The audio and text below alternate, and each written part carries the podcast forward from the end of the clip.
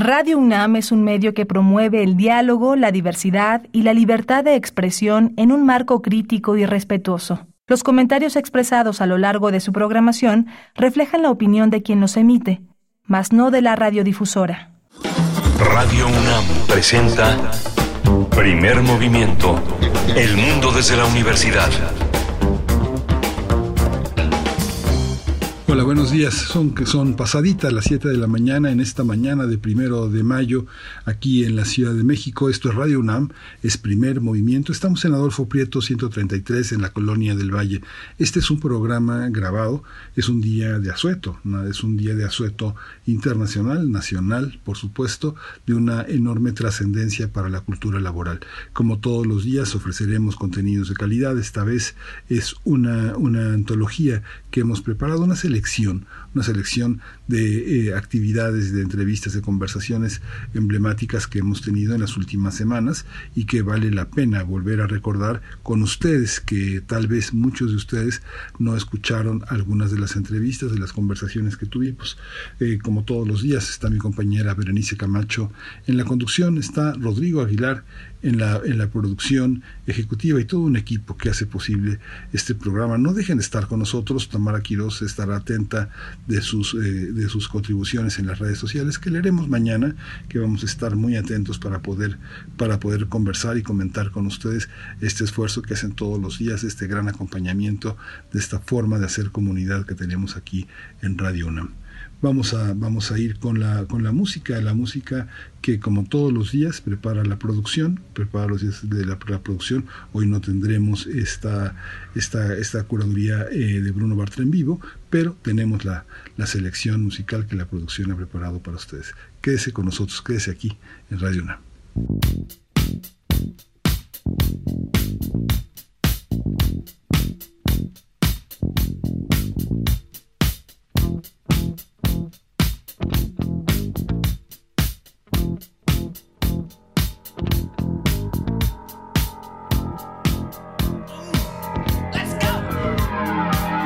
walks barely down the street with the brim pulled way down low.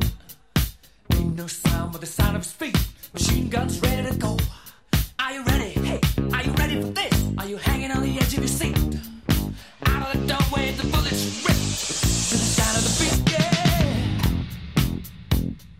Another one bites the dust. Another one bites the dust.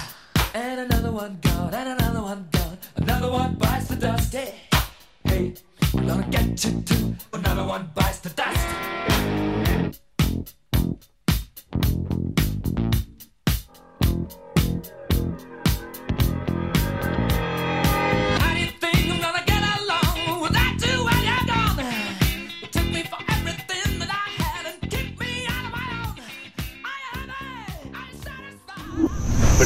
Movimiento.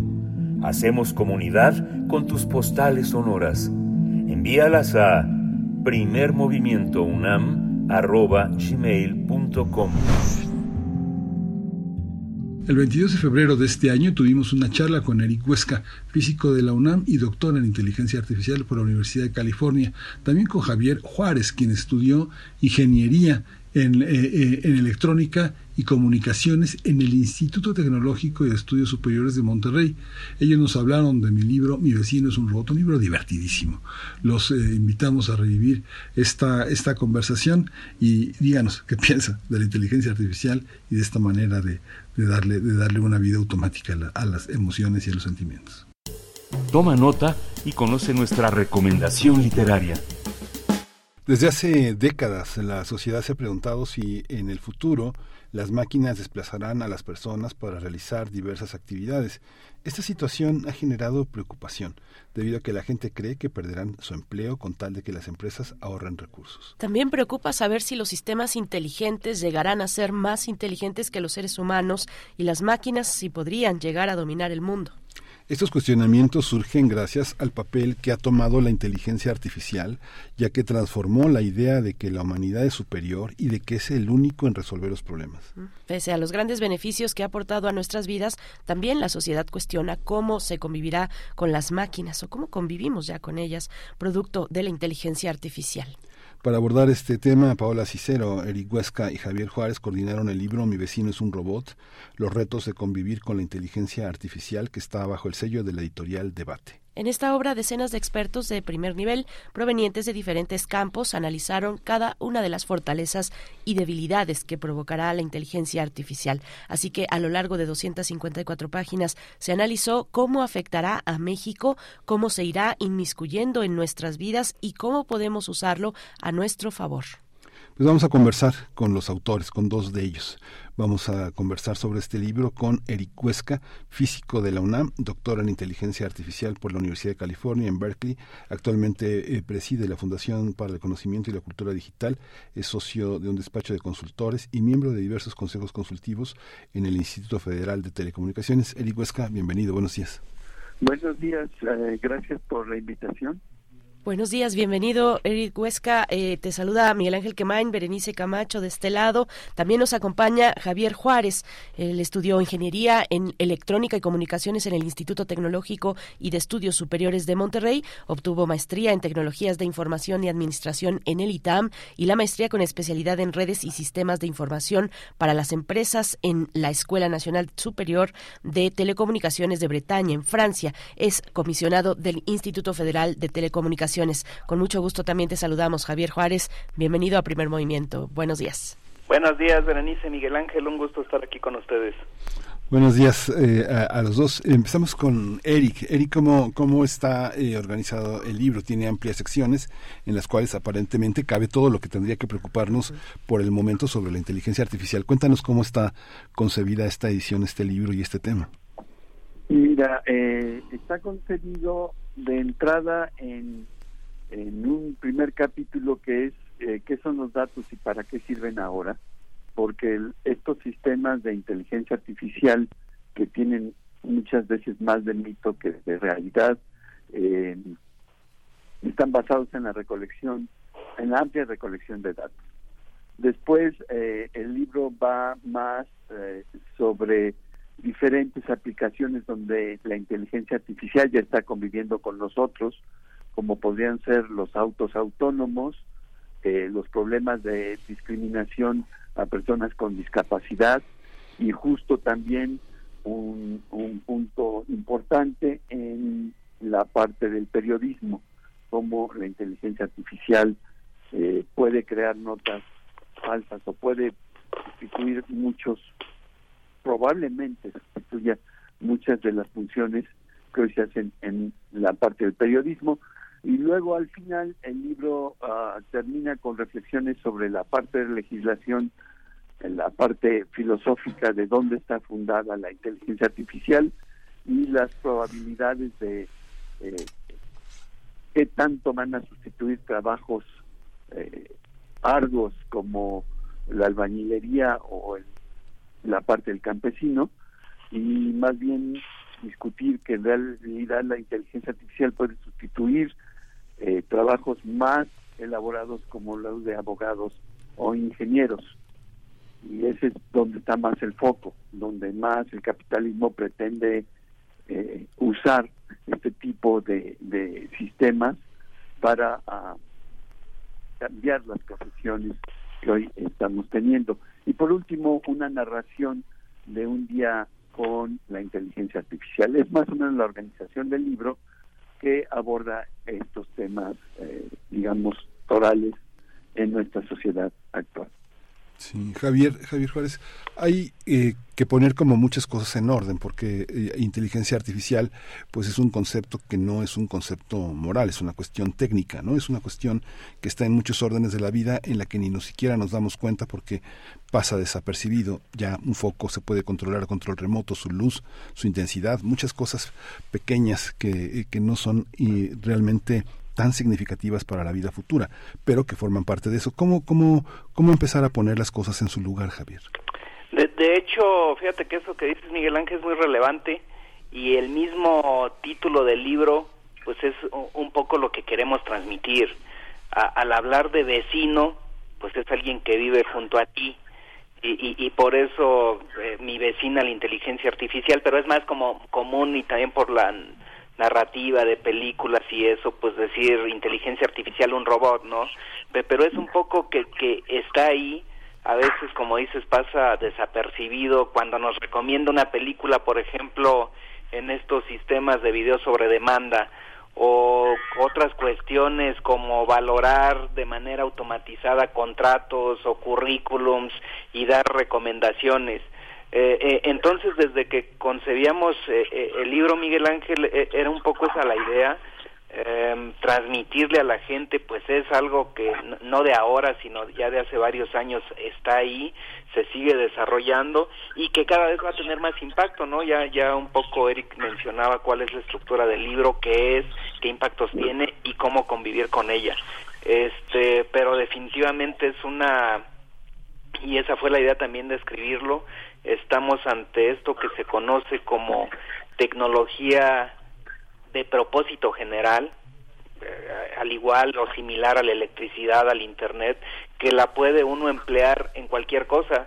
Y entonces el, creo que lo relevante es eh, informarnos del tema y pues ver cómo la podemos guiar de, de, la manera que sea más eh, conveniente para las necesidades de la sociedad mexicana y del país.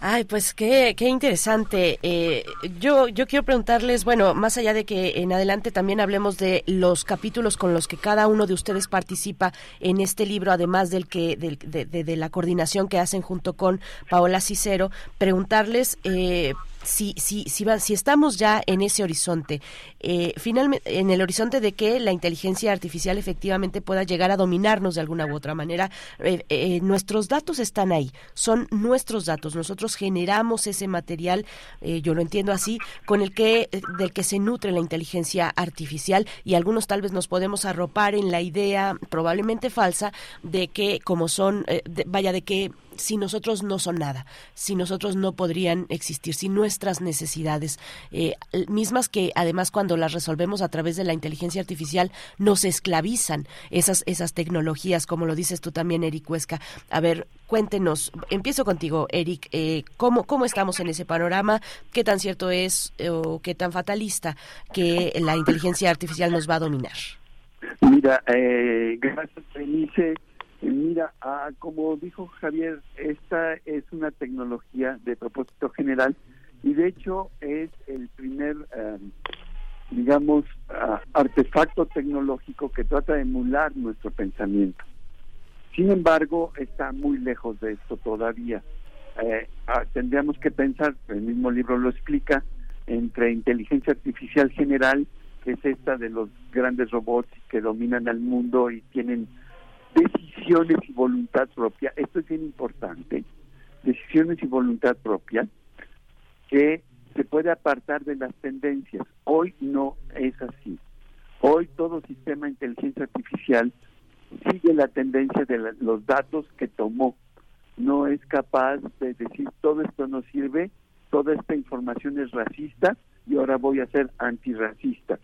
Si el sistema de, eh, inteligente, por ejemplo, uno de los casos que se trata en el libro, eh, recibe información racista, por decirlo así, el sistema va a tomar decisiones racistas. No tiene la capacidad todavía de decidir que lo que está haciendo es racista y que va a cambiar su manera de ser. Como los humanos tenemos esa capacidad todavía. Y digo todavía porque justo los sistemas se están usando para influenciar nuestras capacidades de decisión. Y como somos muy crédulos de las máquinas y creemos que la inteligencia artificial es impoluta y que es, eh, como se dice, eh, que no falla, ¿no? Y que es lo mejor porque es una máquina, fíjense esa creencia tan grave que traemos, entonces, este, es donde podemos fallar como seres humanos, pero nosotros, no las máquinas. Es un poco esta idea y sí estamos todavía lejos de que dominen. Sí nos van a influenciar mucho, sí son usadas para influenciar nuestras decisiones, pero la decisión sigue siendo todavía humana. Uh -huh. Creemos que es impoluta, nos dice Eric Huesca. Eh, Javier, pero bueno, si se nutre de nuestros datos, entonces en realidad ni es impoluta ni imparcial ni mucho menos, sino que es, es un reflejo de nosotros mismos, de, nosotros como humanidad. Eh, bueno, a ver, porque yo pensé que Chat eh, GPT, por ejemplo, vayamos al caso de Chat GPT que está tan de moda actualmente, yo, yo pensé que, que, que, que sí tenía un filtro respecto a materiales con contenido eh, discriminatorio, por ejemplo, o, de algún tipo de violencia, o xenófobo, o machista. A ver, eh, Javier, ¿cómo lo ves? Mira, eh, este creo que ese es un tema bien relevante y es uno, de hecho, es uno de los grandes, de las grandes líneas a nivel mundial, el tema de los sesgos. yo, yo creo que al final de cuentas, lo, que los resultados que arroja un algoritmo que se ha entrenado con datos de la sociedad, pues es lo que está viendo en la sociedad. seguramente tú recuerdas, Berenice, hace ya algún par de años, un sistema que analizaba currículums para reclutamiento en una empresa, pues se, determinó que estaba como que sesgado a favor de, de candidatos hombres para esas posiciones. Este, pues sin embargo, creo que si uno se va a la estadística, a la historia en esas posiciones eh, directivas en empresas, pues vas a encontrar que a lo mejor un muy alto porcentaje de, de, las posiciones las han ocupado hombres. Si con eso entrenas al algoritmo, si con esos datos lo entrenas, pues seguramente te va a arrojar que, que, que es más probable al final de cuentas como que seguimos hablando de probabilidades, pues es más probable que encuentres un candidato hombre idóneo para ocupar esa posición, ¿no? Eh, eh, eh, entonces creo que estas tecnologías hechas por el hombre, pues terminan reflejando de alguna manera esos sesgos, perjuicios que podemos tener como sociedad.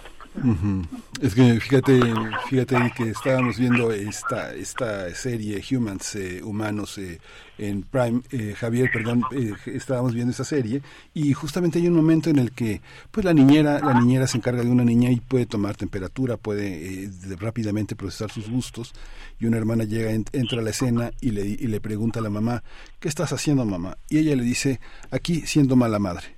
hay una parte, hay una parte que tiene que ver con esta, esta idea de que eh, de muchísimo desprecio por las personas que suelen ser esclavos de un sistema muy opresivo. Estaba viendo los empleos, por ejemplo, internacionales en Amazon, ¿no? En Amazon, un jefe de recursos humanos que puede ganar 150 mil pesos está a cargo, le piden que por favor trabaje 10 horas de pie en un piso controlando que las personas sigan las instrucciones, que las entiendan y las sigan.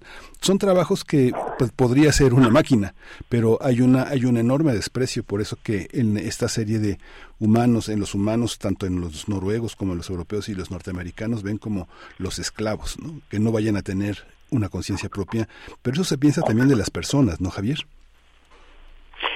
Yo, creo que al final de cuentas, a ver, eh, en términos de, de qué se trata la tecnología, la tecnología debería de ser idealmente lo que nos permite cerrar la brecha entre un una actualidad que tenemos y la sociedad ideal a la que quisiéramos llegar.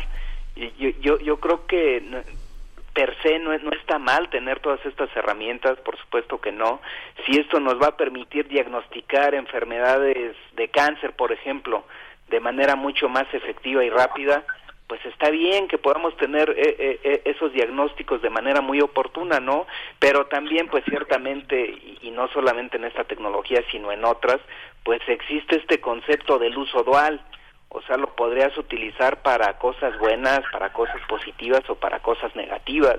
O sea, si, si también con todo ese nivel de conocimiento puedes inducir, por ejemplo, comportamientos de las personas, y digo, y no, y no te estoy hablando de cosas de ciencia ficción, ya, ya ha habido casos eh, que han trascendido, por ejemplo, para incidir en, en votaciones en ciertos países, si utilizas la tecnología para ese tipo de, de, actos, para ese tipo de manipulaciones, pues creo que justamente estamos atentando contra libertades de, las personas. Y a nivel internacional pues es el tema que se está debatiendo Miguel Ángel a través de este, por ejemplo, este instrumento que aprobaron los 193 Estados miembros de la UNESCO en noviembre del 2021 pues es la, una recomendación para la ética en la inteligencia artificial y justamente lo que se está viendo es que pues estos desarrollos tecnológicos no vayan en contra de, de libertades, de derechos humanos en general de las personas, ¿no? Justamente, Eric, eh, en, torno, en, el, en, el, en el concierto de lo que dice mi compañera Berenice Camacho Noam Chomsky, declaraba ayer que este eh, el chat GTP GPT es un plagio de alta tecnología.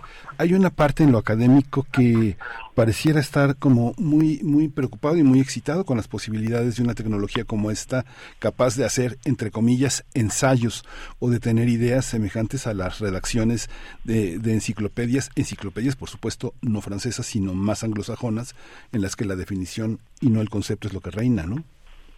¿Cómo lo ves? En, efecto, mira, de hecho Chomsky habló cuerdamente en la idea de que esta tecnología lo que encuentra son regularidades en el mundo de, datos. Y sobre ese puede crear, si llamamos crear, o puede copiar más bien en esa idea eh, ciertas tendencias y hacerte música y todo, toda esa parte que Chat GPT causó furor en los últimos dos meses, porque nos podía hacer un ensayo, podía hacer una canción, podía tocar como mariachi. En efecto, todo esto es nada más una copia, y es una copia de lo que ya está. La parte creativa es lo que va a distinguir, y ese es ahora el reto en las universidades, por ejemplo. Ese es el reto en la educación, el volver a hacer que la gente piense y no copie. Pero eso lo venimos haciendo desde hace mucho, con las estampitas de la esquina de la papelería y los niños copiaban las monografías. Pues desde ese entonces está eso, ¿no? El cut and paste de las... Eh, por ahí decían que una tesis de licenciatura eran tres cut and paste y una tesis de doctorado eran 200 cut and paste. O sea, necesitamos buscar realmente el cambio de la creatividad en el ser humano. Esta herramienta le va a servir, como dice Javier, de propósito general para una cosa u otra o el intermedio. Y aquí quiero poner este concepto. Estamos muy liados últimamente con la visión eh, extremista de unos y ceros digital de la sociedad. O es malo o es bueno. ¿Y qué tal si es medianamente bueno y medianamente malo? O medianamente malo y muy bueno en otra parte. Es decir, los humanos sí nos movemos con una lógica difusa que hoy por fortuna los sistemas no tienen. Y esa es una gran capacidad que tenemos que aprovechar. Por supuesto. Nuestra lógica difusa. Así es, eh, así es, así es. Y bueno, a mí me gustaría que nos compartieran un poco de, de, sus propios capítulos, de los capítulos con los que participan en este libro, Mi vecino es un robot, y porque bueno, ah, vamos a encontrar capítulos muy interesantes sobre salud, por ejemplo, salud e inteligencia artificial, naturalmente que van a algún capítulo pasa por el tema de COVID-19 donde bueno, se hizo un, un mapeo, ¿no? Este muy muy sonado y muy importante también ahí Corea del Sur en ese sentido con las tecnologías digitales acompañando procesos para seguimiento de seguimiento de la de transmisión del virus eh, del, coronavirus, eh, pero finalmente también comprometiendo libertad al tema de la libertad. Quiero llegar contigo, Eric Huesca, eh, desde, tu, desde tu mirada, porque hablas precisamente de lo contrario, de la esclavitud, la ambición, mi vecino robot, mi esclavitud ideal, es el título de, tu participación en este, en este libro. Eric, cuéntanos. Sí, en, efecto, eh, si lo vemos, ah, podemos usar esta tecnología para esclavizarnos. Eh, y lo decía, eh, tenemos 8 mil millones de seres humanos a disposición, es más fácil que hacer un robot de metal en cuanto a costos. Pensemos en la manera del capital. Eh, si pensamos en humanos antropomórficos como la serie que mencionó Miguel Ángel de Humanoid y, y hacerlos y todo eso, el costo es mayor que tener un niño, simplemente. Entonces, eh, pensemos en esa forma de capital, eh, es más fácil esclavizar y modificar creencias y pensamientos de los seres humanos para provecho del capital que crear robots sí podemos usar la inteligencia artificial para que supervise a estos humanos. Sí podemos usar la inteligencia artificial para sustituir algunas labores que antes eran específicas, como peritos en firmas eh, autógrafas o abogados o incluso eh, ayudantes de medicina o médicos mismos o, o, no sé, este, ingenieros civiles diseñando edificios para terremotos, porque pueden tener un gran acopio de datos y ser en algunas cosas aparentemente más eficientes. Pero siempre copiando un modelo, siempre copiando un modelo. Eso es lo importante. Eso es lo importante. Eh, Javier, Javier Juárez, ¿cómo lo ves tú? ¿Cómo lo ves tú también desde tu, eh, desde el capítulo que, que, compartes en este, en este libro, donde dices, bueno, la, la verdadera cuestión es eh, conocer, explorar los elementos que se requieren para desarrollo de inteligencia artificial en el contexto nacional. A ver, Javier, cuéntanos. Sí, gracias, Berenice. Creo que la parte relevante que intento transmitir en este capítulo es que para el desarrollo de inteligencia artificial en cualquier país, en México, pues lo primero que vamos a requerir es infraestructura. Eh, ¿Por qué eh, planteo esto? Pues porque al final de cuentas, y como lo, ha mencionado también ya Eric, pues estos algoritmos van a depender de datos, de información, de, de, datos que se están recolectando. Y para tener esos datos, Berenice, pues lo que se requiere primero es eh, y, se está generando a través del Internet de las cosas, pues está como censando eh, lo que está pasando en el mundo. Hago ahí una analogía de lo que, lo que se conoce como qualia, que dice que nosotros como personas eh, generamos la, la, inteligencia, el conocimiento a través de los sentidos, a través de la experiencia, que si no pudiéramos, que si no tuviéramos esos sentidos para ver, por ejemplo, eh, el mundo, eh, para sentir las cosas con nuestro sentido del tacto, pues no, no íbamos a ir acumulando experiencia y generando pues eventualmente la, la, la, la, inteligencia que tenemos. Entonces, haciendo una analogía con, con eso, yo lo que veo es que, por ejemplo, con eso de Internet de las Cosas, con cámaras de video, con micrófonos que están captando los sonidos, pues estamos de alguna manera generando artificialmente esos sentidos para la inteligencia artificial, eh, se captan eh, esas imágenes, se convierten a datos, se, se, procesan y es lo que nos va a permitir este entrenar los algoritmos, ¿no? Entonces la idea parte de eso se, se, ha mencionado también y se menciona en otro capítulo que los datos son como que el nuevo petróleo por todo lo que se puede eh, generar gracias a ellos. Y pues haciendo una analogía con el petróleo yo lo, yo lo que digo es que las redes de telecomunicaciones lo que te permite transportar todos esos datos pues serían algo así como que como los oleoductos para para el petróleo no entonces para desarrollar eh, inteligencia artificial en un país, lo que requerimos es infraestructura. y, y, ahí en ese sentido, de hecho, seguramente han escuchado esto de las redes 5G, eh, la quinta generación de redes móviles, pues nos va a dar eh, ese tipo de posibilidades porque ahora podremos tener hasta un millón de conexiones por kilómetro cuadrado, la latencia se reduce, son mucho más rápidas y, creo que pues es una base que deben de tener los países para desarrollar eh, aplicaciones de inteligencia artificial. Hay en el libro dos capítulos muy interesantes, pero voy con el de periodismo, Eric, porque es un, es un, es un capítulo sumamente interesante. ¿Cómo, cómo imaginar? El, artículo del Toro es muy interesante porque hay una parte en la que eh, hay un periodismo sin escrúpulos. Uno tiene una herencia del periodismo que se eh, empezó en el siglo XX, muy estadounidense, donde hay la sección de horóscopos, la, la, la receta de cocina, los teléfonos de emergencia, toda una idea del periodismo para un usuario que quién sabe quién es, pero hay un periodismo que es un periodismo que está formado con la inteligencia artificial. ¿Qué consecuencias tiene? ¿Cómo, cómo decidieron ese capítulo ahí? Eh, creo que es importante, Miguel Ángel, eh, justo eh, uno de los impactos de la inteligencia artificial puede estar en el periodismo, la difusión masiva de mensajes. y de esta transformación de ideas y de posiciones frente a algo.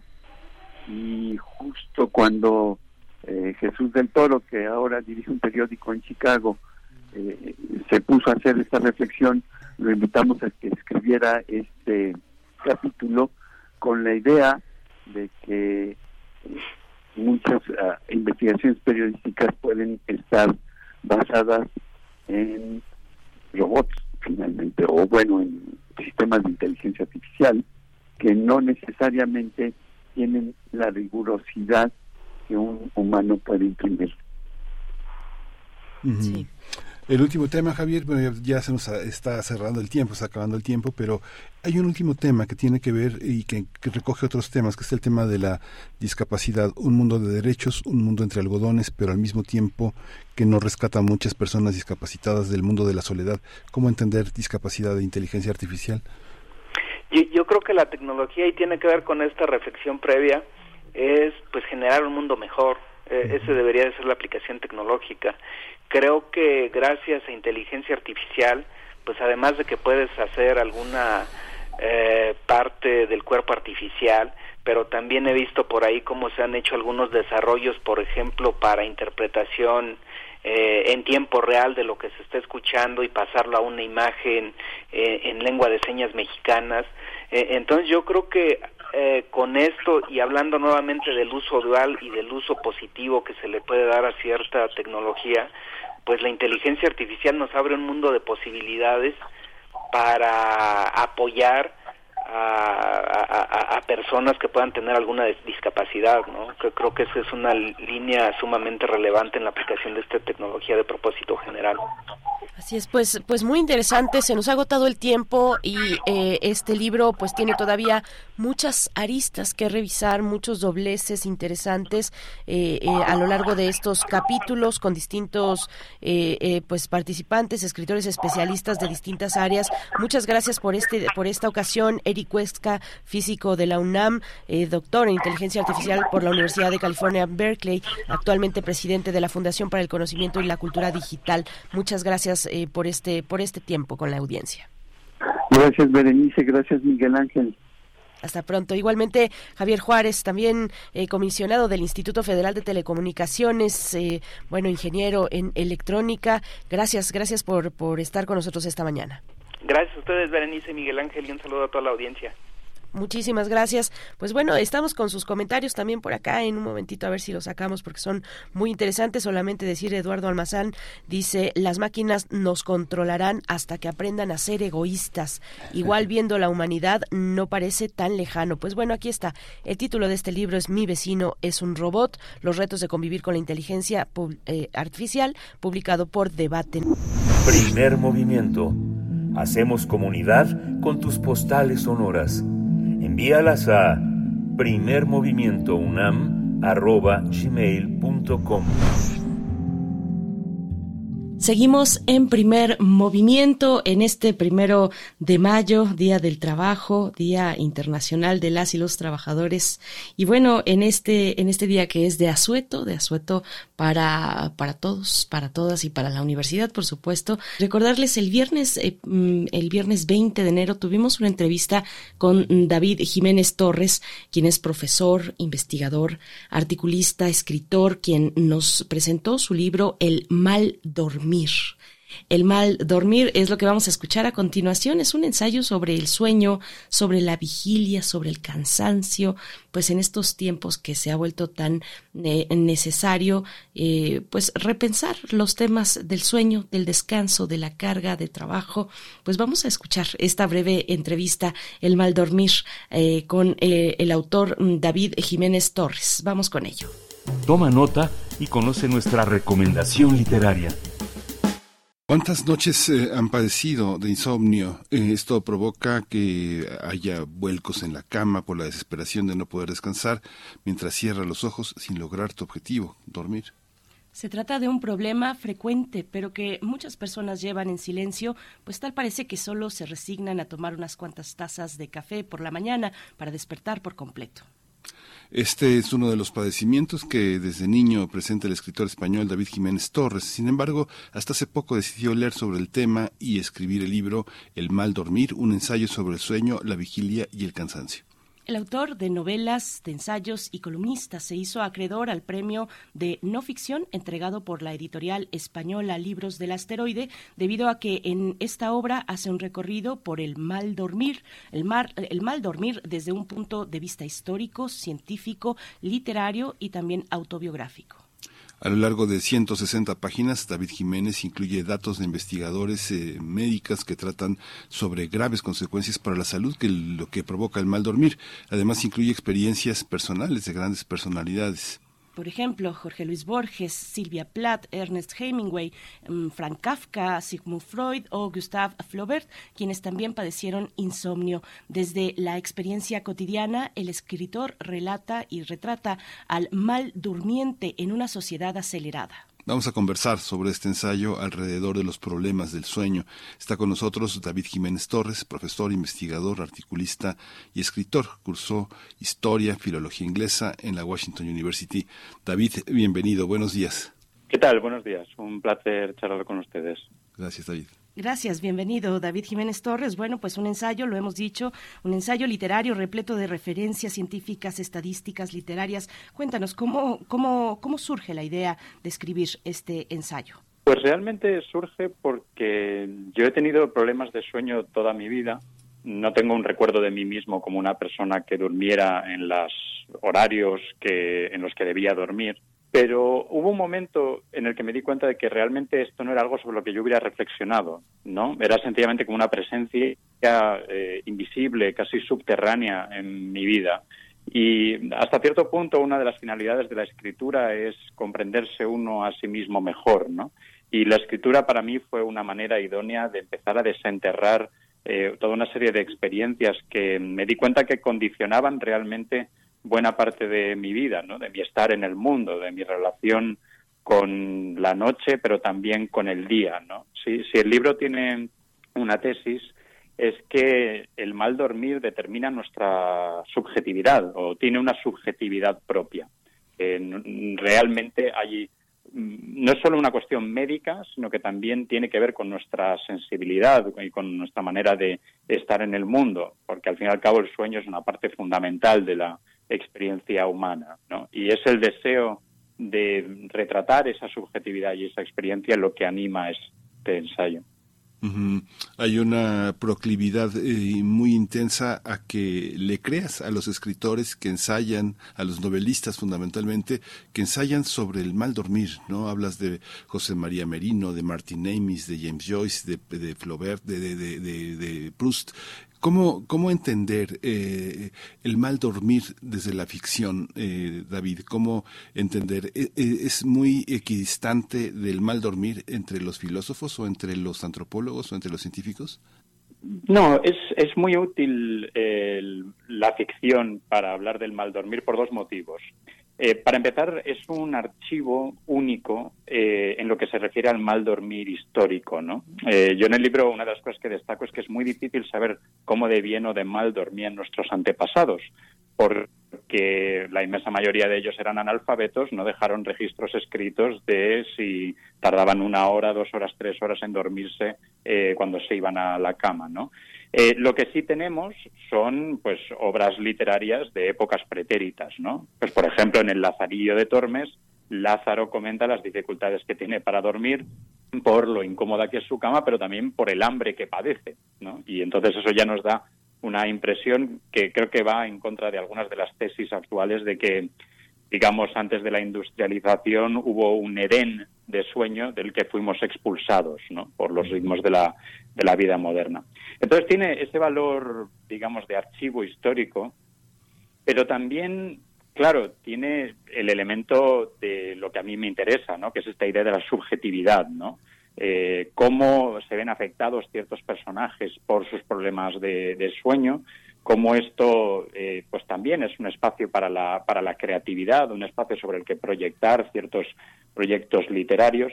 Y luego también me interesa cómo reaccionan escritores ante sus problemas de sueño, ¿no? Porque precisamente la falta de sueño, digamos, toda la evidencia médica diría que va en contra de que uno pueda escribir bien, porque, mm, digamos, lastra nuestra creatividad, nuestra capacidad eh, de manejar el lenguaje, y sin embargo ha habido grandísimos escritores insomnes que han logrado edificar grandes, grandes obras, pues Nabokov o Kafka quizás serían los más icónicos.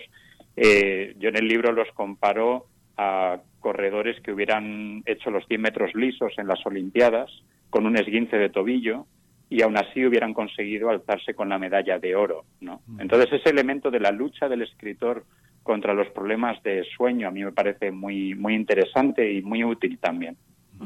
Podemos tal vez eh, eh, asociarlo con la idea del insomnio creativo. David, eh, es común escuchar a otros o experimentar nosotros mismos que por la noche en la vigilia nos pueden venir pues buenas ideas con gran calidad, muy nítidas. algunos incluso dejan o dejamos una libreta a un lado de la cama para, para tomar notas. háblanos de esta parte, la creatividad en el insomnio, cómo ha resultado para ti, porque repetimos es un ensayo literario y autobiográfico también. Háblanos de esa experiencia tuya y cómo lo ves en el resto, digamos, de las actividades creativas. Sí, hay una parte, digamos, médica, ¿no? Que explica esto que señalas, que es que muchos de los que tenemos problemas de sueño, en realidad lo que tenemos es lo que se conoce como el cronotipo eh, de los búhos, ¿no? La idea de que somos personas que mm, genéticamente eh, mm, podemos conciliar el sueño más tarde de lo que sería deseable. Es decir, eh, si nos vamos a la cama a las 11, no conseguiremos conciliar el sueño antes de las 2 o las 3 de la madrugada, pero luego, si se nos permite, eh, podremos seguir durmiendo hasta completar las 8 horas que nuestro cuerpo necesita. ¿no? Eh, mientras que hay otras personas que tienen el cronotipo que se conoce como, como el alondra, que precisamente tienen que dormirse a, a, las 10 o las 11, su cuerpo se lo pide, ¿no? Y si luchan contra ello, se sentirán, se sentirán cansadas. Claro, esto es relevante a lo que señalas porque precisamente a los que tenemos el cronotipo búho, nuestras mentes están especialmente activas y de nuevo de manera genética, esto no es algo que elijamos, están especialmente activas y productivas en ese en esas últimas horas, es decir, eh, 11, 12 o 1, ¿no? Hay muchas personas los que decimos que somos nocturnos, eh, que en realidad lo que nos está pasando es eso, que nuestros cerebros en ese momento están, son especialmente lúcidos y por eso a veces nos ocurren las mejores ideas después de habernos acostado, ¿no? Esta idea también, eh, yo este, he tenido la fortuna de vivir muchos años y darme cuenta de que muchas personas alrededor mío, a lo largo de la vida estudiantil y después profesional, dicen que han dormido mal y se han dormido dos o tres horas de siesta y dicen que no han dormido nada. Esa, esta idea este, sobre el mal dormir no será también una, una, una, especie de ficción que la gente tiene.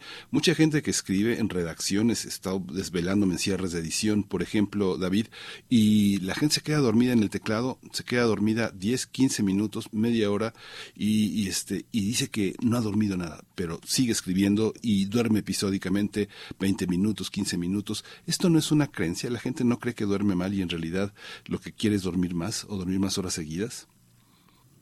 Bueno, nosotros a veces somos los peores jueces de nuestros propios problemas de sueño, ¿no? Y también hay mucha evidencia médica científica de, mm, pues cuando hacen estudios ya con personas que están conectadas a máquinas durante varias noches y tal, que mm, nosotros tenemos una idea equivocada a veces de, de cuánto hemos dormido, ¿no? Eh, y esto es también algo muy literario, o, que creo que muchos comprenderán, que es que el tiempo en la vigilia se vuelve muy líquido. Es decir, eh, no sabemos si hemos pasado 15 minutos o 30 o una hora, ¿no? De ahí también a veces el compulsivo mirar el, reloj para, para, ver qué tiempo realmente ha pasado, ¿no? Y además se vuelve un tiempo muy ondulante en el que uno pues va eh, pensando sobre cosas de una manera bastante anárquica, ¿no? Y, eso también le hace muchas veces perder ciertas coordenadas temporales y, espaciales. Em, entonces es verdad que hay una, digamos, base fáctica que a veces se nos escapa, ¿no? Pero a mí me interesa precisamente eso que ocurre en nuestras mentes, eh, no, no tanto lo que le ocurre, eh, digamos, a, a, nuestros cuerpos en un sentido más, más fisiológico, ¿no? Porque también volviendo a la, a la, pregunta anterior, es interesante eh, cómo entendemos lo que son las consecuencias de la falta de sueño sobre ya sea nuestra productividad, eh, si somos escritores, o nuestra productividad en general, ¿no? Cómo, cómo percibimos lo que es estar cansado en el trabajo, ¿no? Porque hay muchos maldurmientes que tienen esta sensación de sí mismos como impostores, ¿no? El famoso síndrome del impostor en el trabajo, eh, cómo desarrollamos una paranoia propia que nos hace sentir que todo el mundo a nuestro alrededor parece maravillosamente descansado, ¿no? Que todo el mundo está trabajando perfectamente, que se ha levantado a la hora que debía y, y, solo nosotros somos los que los que estamos eh, ojerosos, eh, a los que se nos traba la lengua, a los que tardamos más de lo debido en responder a, a un email, ¿no? todas estas, de nuevo, consecuencias subjetivas que tiene el cansancio sobre nuestras vidas eh, diurnas, no solo nocturnas, creo que es muy interesante. Eh, David, voy a volver a la cuestión del, cronotipo, también de los cronotipos, porque hay eh, eh, en el ámbito de la evolución humana un planteamiento muy interesante en tu libro, es la idea de que los maldurmientes de hoy habrían sido los centinelas nocturnos de la tribu. Es una forma muy interesante en la que indagas sobre la evolución humana. Alguien tiene que cuidar a la tribu de los peligros nocturnos y, y, de ahí, bueno, das una explicación sobre la formación de los, de los cronotipos háblanos un poco de esto y de cómo esta idea o este planteamiento ya no tiene cabida como tal en una vida contemporánea, David. Sí, es una idea muy sugerente que, bueno, que evidentemente no es mía, es, digamos, ahí recojo algunas ideas de algunos eh, papers de antropólogos que leí preparando el libro. Pero es, digamos, partiendo de esta tesis básica que solemos tener, ¿no? De que la mayoría de los rasgos de nuestra especie que nos pueden resultar inexplicables, en algún momento eh, tenían una ventaja evolutiva, ¿no? Y por eso están presentes en nuestros cuerpos o en nuestro comportamiento, Y entonces la explicación de esto sería que la, eh, digamos, la humanidad desarrolló diversos cronotipos porque en un momento en el que podías estar acechado por peligros en cualquier momento, tanto por el día como por la noche, pues había una ventaja en que algunos se fueran a dormir muy temprano pero también se despertaran temprano y otros conciliaran el sueño muy tarde y también se despertaran tarde, ¿no? Y ahí es donde entramos los del cronotipo búho como esa especie de centinelas nocturnos, ¿no? Los que siempre tienen un ojo abierto por si se cuela pues un, tigre en la cueva o algo así, ¿no? Claro, el problema es que hay muchas ventajas evolutivas que en su momento tenían sentido pues que hoy en día ya no lo tienen, ¿no? Es un poco más implausible que, un tigre se vaya a colar pues en mi cuarto piso en, en, el centro de Madrid, ¿no? Eh, eh, y entonces, digamos, la, la, imagen que yo utilizo en el libro es que quizás eh, los maldormientes somos como descartes de, de, la evolución, ¿no? Gente que, una especie de ballenas que hubiéramos quedado atrapadas por la bajada de la madera, ¿no? y que ahora sencillamente estamos dando coletazos eh, contra la arena porque, porque no podemos creer nuestra mala suerte, ¿no? Hay, hay temas que están también en la, en la literatura, como este, ahora que Berenice toca el tema del centinela, eh, La mujer rota en Simón de Beauvoir, las memorias de Adriano, de Yurcenar. Hay una, hay una serie de vigilancia, las madres que vigilan el sueño de sus niños y el temor de su muerte. La maternidad como una forma de centinela del sueño y de sacrificar el sueño propio. Parece que el precio de la maternidad eh, sobre todo de las personas primerizas, es ese sacrificio del sueño, de no poder dormir. ¿Cómo entenderlo? En la literatura hay muchos ejemplos, ¿no? Hay mucha, empieza a ver Marie Dariussec, por ejemplo, en El bebé, eh, eh, Guadalupe Nettel también ha, establecido un tema sobre el tema de la maternidad y el sueño. ¿Cómo, lo, cómo entender esa parte del sueño y la maternidad, David?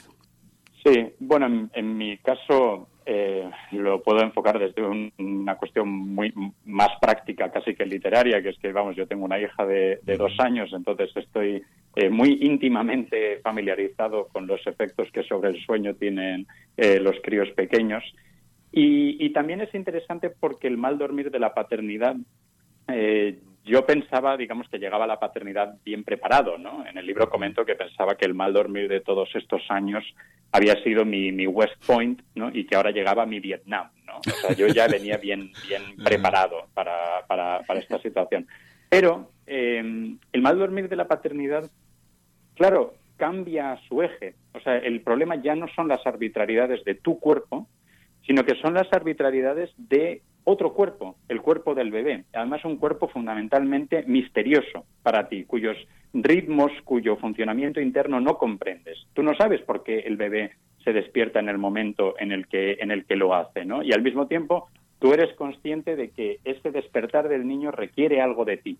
Eh, ahí también la, cuestión que mencionabas, esta idea de la vigilancia, eh, bueno, hay, hay, una lógica muy propia ahí, ¿no? Que es que se supone que tú estás ahí para, para proteger al bebé y para aportarle lo que necesita, ¿no? Y en el momento en el que se despierta llorando, todo te indicaría que necesita algo, ¿no? Y eso, de nuevo, va generando toda una serie de, de proclividades o de manera de relacionarte con el sueño que también es, es, es muy propia, ¿no?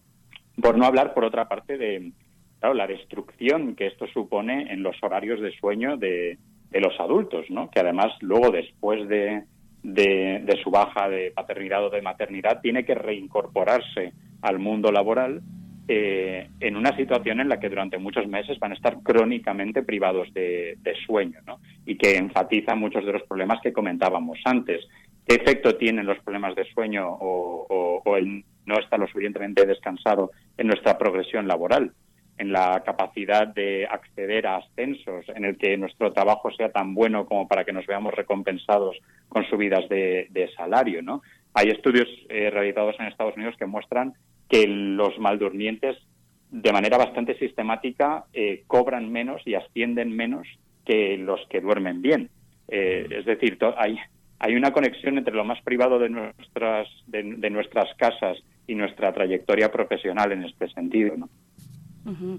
Eh, David, en lo que toca a los, a los griegos antiguos, eh, me quedé pensando en, en, lo apolíneo, lo dionisiaco, el sueño y la embriaguez, que ahí vamos a tener la referencia con Nietzsche, eh, precisamente. Pero bueno, voy a ir, voy a, voy a, voy a traernos al presente, donde quien se frota las manos es la industria del mal dormir, que va pues viento en popa, es un mercado pujante con cada día más consumidores cautivos. Eh, David, háblanos un poco de ello, de los dividendos que ha dejado a la industria, a la industria con una pues cantidad asombrosa de productos para combatir el insomnio. Eh, cuéntanos, David.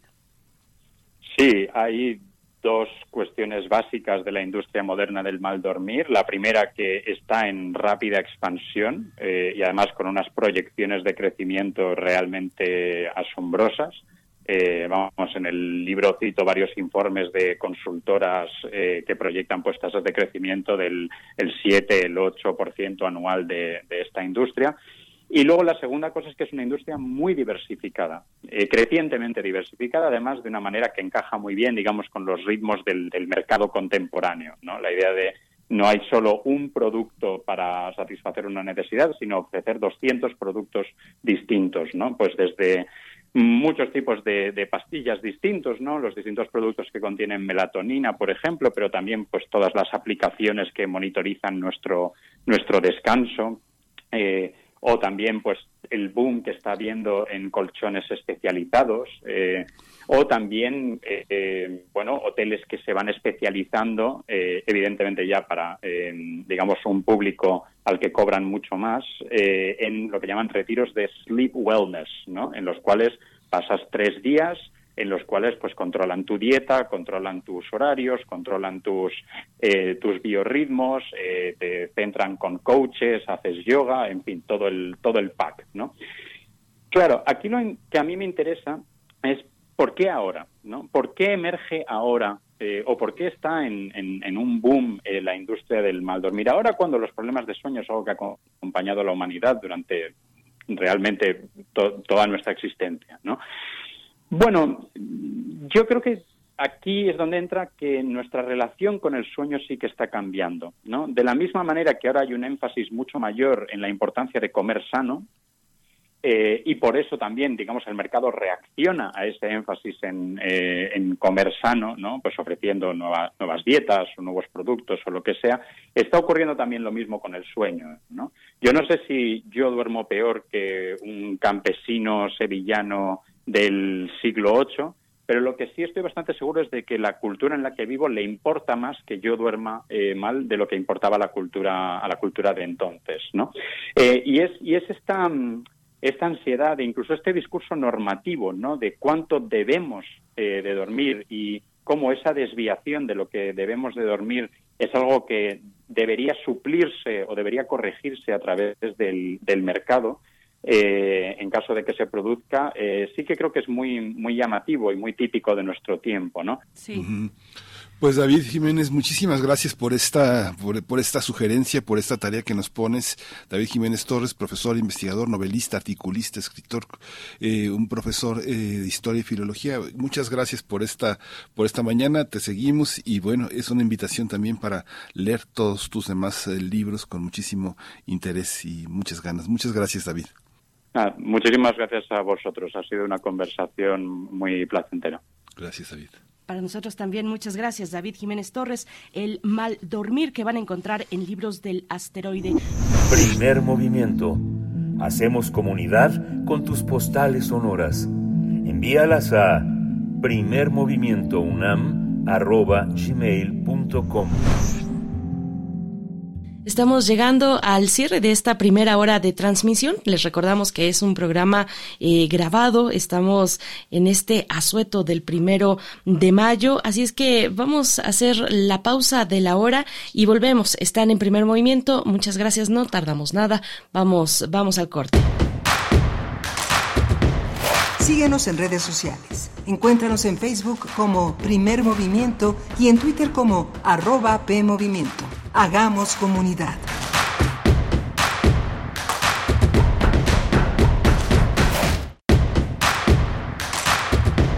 Encuentra la música de primer movimiento día a día en el Spotify de Radio UNAM y agréganos a tus favoritos.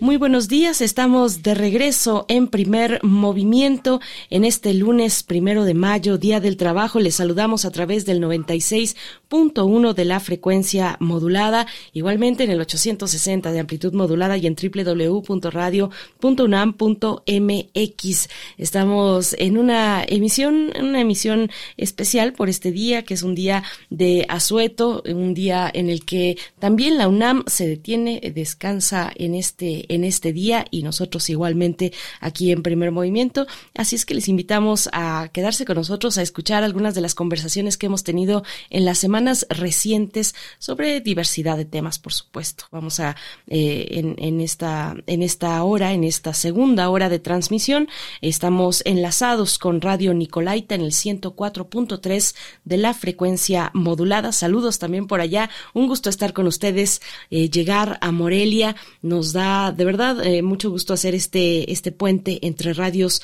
universitarias. Y pues bueno, en esta ocasión eh, tendremos a continuación en los temas nacionales pero también internacionales, eh, recordarles que el lunes, el lunes 16 de enero, tuvimos una charla con la doctora Silvia Cruz Martín del Campo, quien es investigadora titular del Departamento de Farmacobiología, Farmacobiología del CIMBESTAB, y quien nos habló sobre el fentanilo. Bueno, un tema, eh, pues repito, nacional, pero también eh, internacional, en una escala eh, supranacional incluso. Bueno, pues sí, con esta droga que se ha popularizado en los Estados Unidos, eh, en los Estados Unidos y también en Canadá, en algunas ciudades de Canadá, y que bueno, eh, nos ha traído y nos ha puesto a México y a otros países en el centro del debate, eh, igualmente con, con China, eh, bueno, pues sí, Estados Unidos, México, China, y les invitamos a escuchar entonces a continuación esta conversación que tuvimos, una revisión de la charla que tuvimos con la doctora Silvia Cruz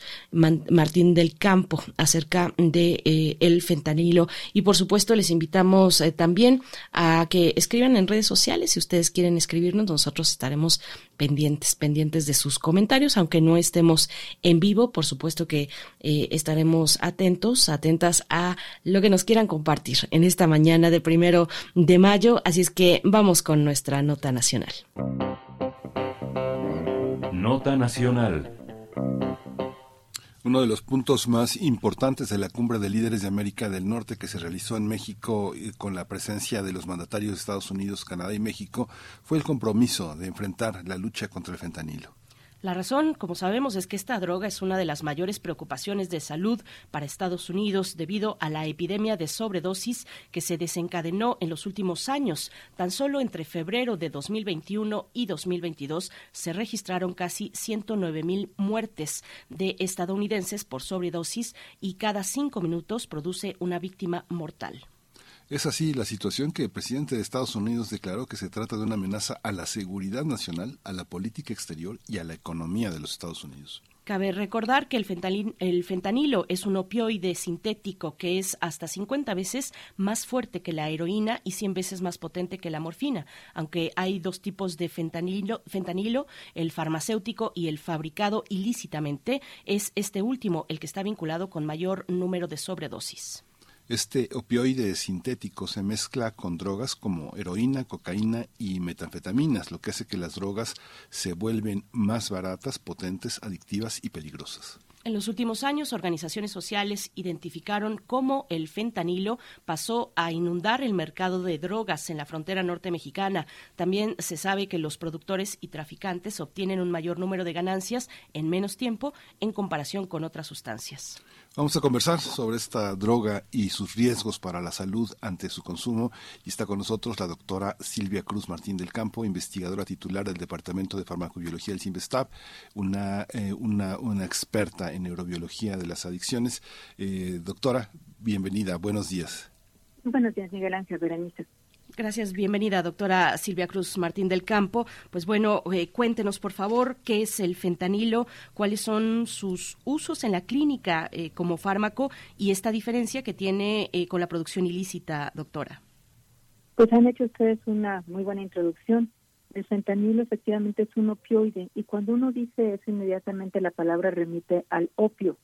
El opio es el exudado, la lechita, la savia que sale de la amapola y es efectivamente eh, parecido a los componentes que están en la amapola, que la morfina es un componente totalmente natural, pero hay que aislarlo, hay que cultivar la planta, hay que esperarse a que sea el momento de madurez, de sacar esa savia, esperar a que cuaje como en el opio, y después de ahí aislarlo, te sale el 10% de toda la cantidad que tengas de, de opio, y luego pasar por el laboratorio para hacerle una pequeña modificación y se convierte en heroína. Eso es lo que se vende en las calles. La heroína es 10 veces más potente que la morfina. Por eso se vende heroína y no morfina. Pero bueno, después le llamamos opioides ya a lo que tiene el efecto parecido a la molécula prototipo que es la morfina, aunque ya no pasen por este proceso. Y ese es el caso del fentanilo. El fentanilo ya no se parece ni a la morfina ni a la heroína, pero mantiene algunos cambios, algunas estructuras muy básicas que le permiten unirse al mismo lugar. Entonces lo que sucede es que es un opioide totalmente sintético que haces en el laboratorio en unas cuantas horas.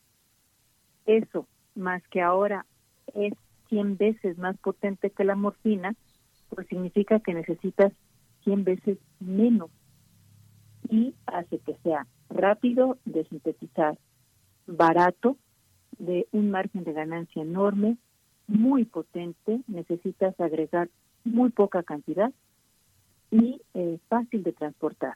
Por eso se ha convertido en una sustancia que empieza a ser ubicua en muchas de las drogas de abuso.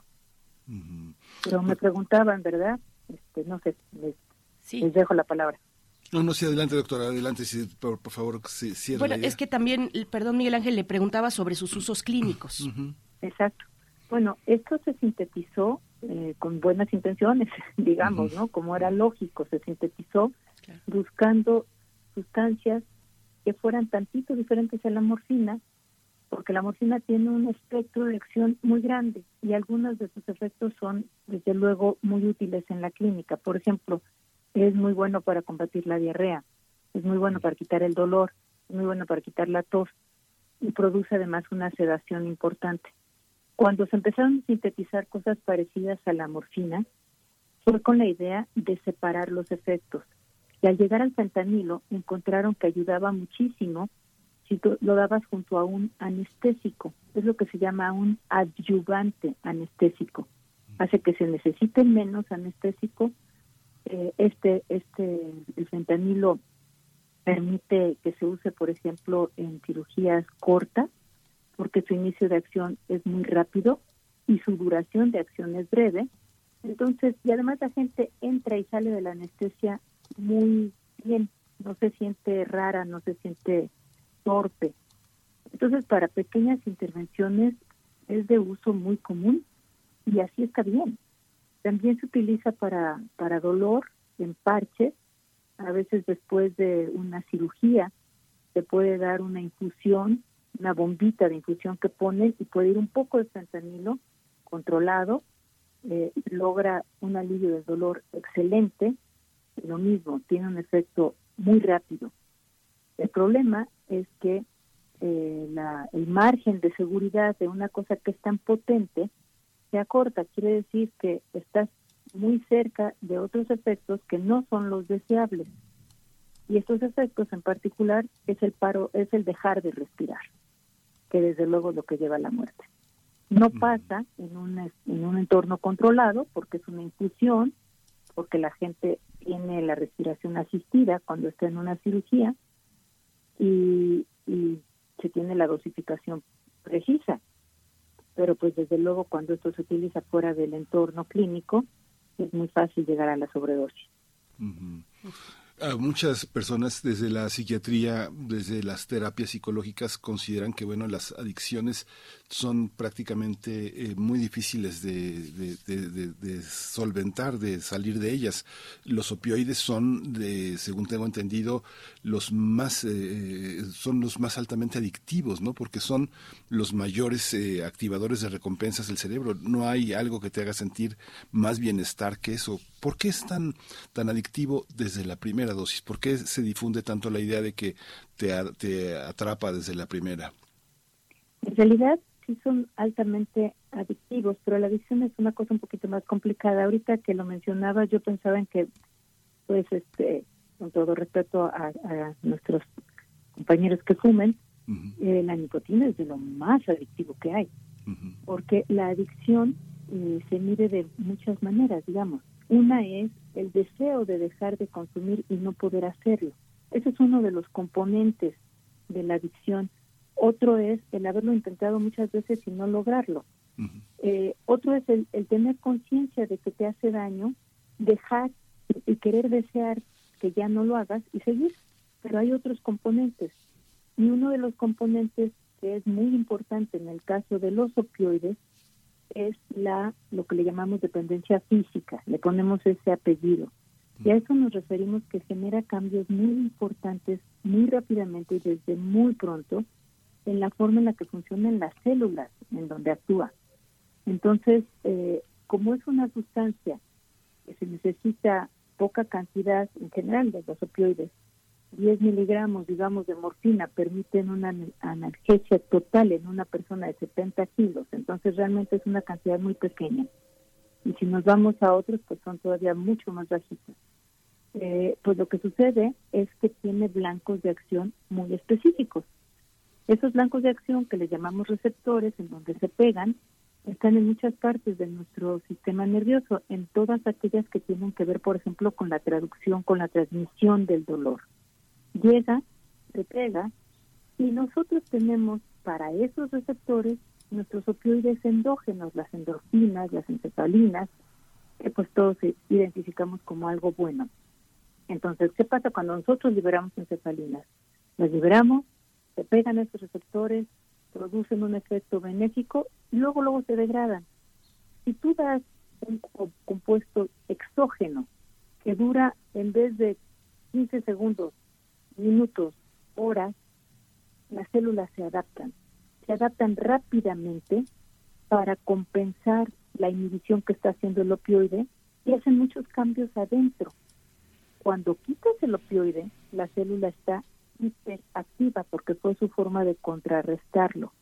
Y entonces el síndrome de abstinencia es horrible. Y eso hace que sean muy difíciles de dejar. porque la gente tiene muchísimo miedo del síndrome de abstinencia, es extraordinariamente desagradable. Vómito, diarrea, calambres, este, calambres eh, abdominales, hipertensión, eh, bueno, todo lo que se alcance de imaginar. Y una gripa, como si fuera una gripa completa, fortísima, con goteo por todos, este, por los ojos, por la nariz, escalofrío, etcétera. Doctora, ¿cuál es em, la, magnitud? Ayúdenos a, comprender la magnitud de la emergencia de salud por, por esta adicción al fentanilo. Generalmente hablamos de Estados Unidos, de Canadá también recientemente, pero eh, la CONADIC nos dice que el consumo en México se ha disparado en un 500%. Eh, ¿Cuál es el panorama del consumo problemático no clínico de este opioide en nuestro país? Bueno, por fortuna el 500% va, va digamos que brinca de un 100% bajito. Entonces nuestro problema no está ni de, ni de cerca este, del estilo de, de, Estados Unidos y el que ha tenido Canadá, que Canadá lo ha podido resolver de una manera bastante interesante. Pero ciertamente hay dos factores en México que hacen que este problema pueda ser muy grave. No son ahorita tanto los números, pero son dos cosas. Uno, hay muy poca conciencia de que el fentanilo es un adulterante, es decir, que no solo está en la heroína, sino que como bien lo dijeron al inicio en su introducción, también está en psicoestimulantes. La población que utiliza metanfetamina o cocaína o este tipo de sustancias estimulantes generalmente no considera o no tiene los riesgos, no, se siente en riesgo de un problema que pueda dar los opioides, porque los opioides pueden producir el paro respiratorio y los estimulantes no. Entonces, si la gente no tiene conciencia de que puede estar consumiendo opioides, eso lo puede llevar a una emergencia y morir. Ustedes recordarán el caso de Argentina, en donde murieron 19 personas que declararon consumir cocaína pero en realidad murieron por paro respiratorio. Si la gente llega a emergencia y dice consumí cocaína, bueno, lo dice su amigo, y el médico no reconoce los síntomas de que eso es una intoxicación por opioides, porque la cocaína tenía fentanilo, la persona se puede morir. El segundo punto es que aquí en México no tenemos el antídoto para la sobredosis disponible. Y eso es gravísimo. Ustedes habrán oído que en Estados Unidos se utiliza el Narcan. Y esto, ¿sí, sí, sí lo, está familiarizado? Sí. sí.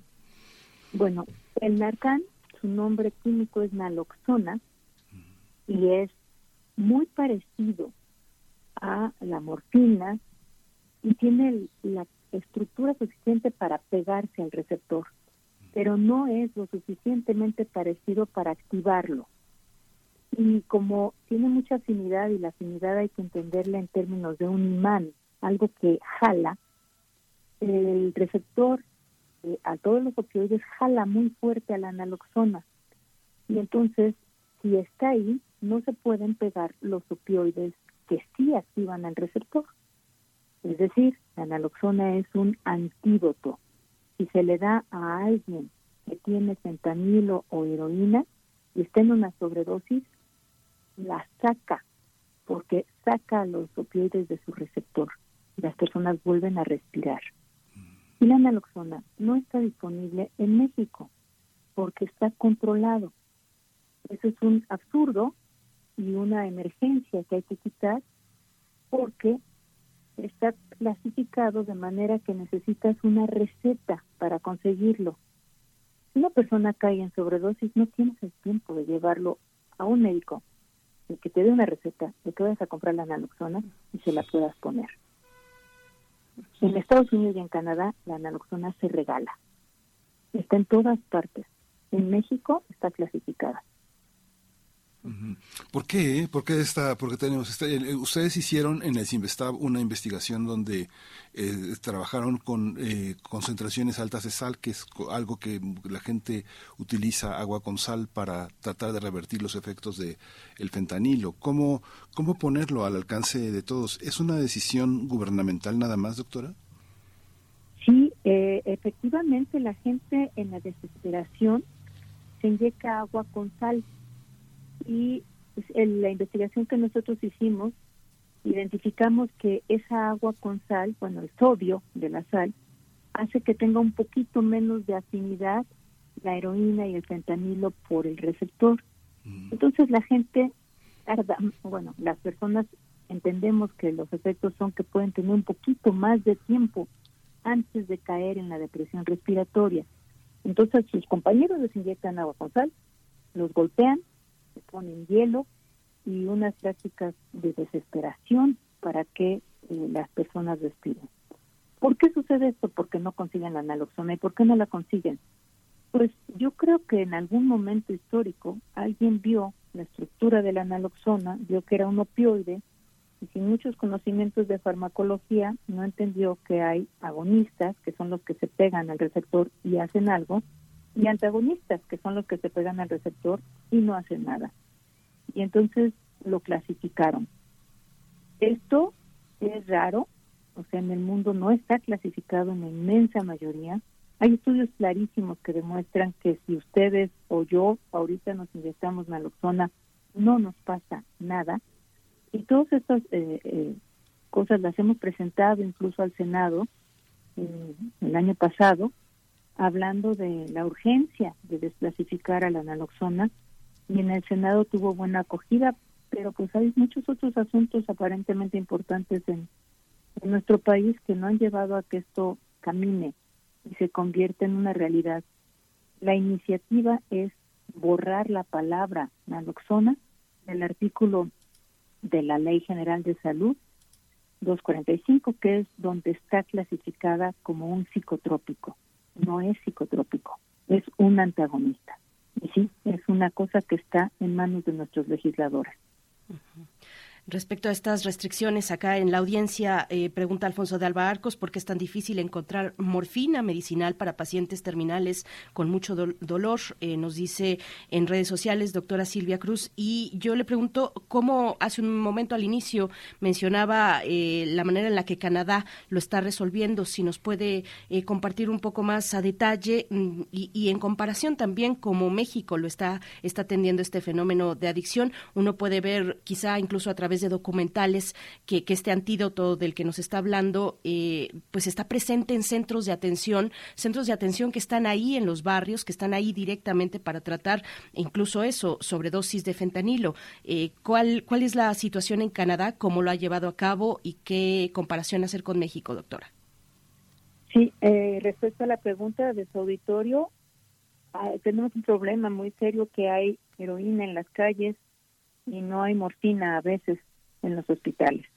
Esto es una tragedia porque efectivamente tenemos un subtratamiento del dolor que requiere el dolor de cáncer terminal, que requiere opioides. Hay otros y en clínicas de, y esto lo digo porque es importante, de cuidados paliativos de dolor, como puede haber en, en el INCAN, en el Instituto Nacional de Cancerología, este, sí se consiguen. Es importante acercarse a paliativistas, a médicos que tienen acceso a esos medicamentos. Ese es respecto a este punto porque es muy doloroso cuando uno tiene un paciente terminal y no se le puede quitar el dolor. Respecto a lo de Canadá, lo de Canadá lo que sucedió es que eh, su sistema de salud es muy diferente, por supuesto. Es un sistema que emula al británico, en donde con que la gente pague impuestos tiene tratamiento y se ponen en unas ciertas listas los medicamentos que pueden atenderse, que pueden dispensarse para el dolor. Y en las guías médicas para el tratamiento de dolor estaban eh, varios opioides que no deberían haberse utilizado como la este, los que fueron los iniciadores de la crisis de los opioides, ¿no? El Oxycontin, estos, estos que, que se utilizaron tanto por los laboratorios que los presionaron. Entonces, lo primero es que Canadá dijo, tenemos un problema serio.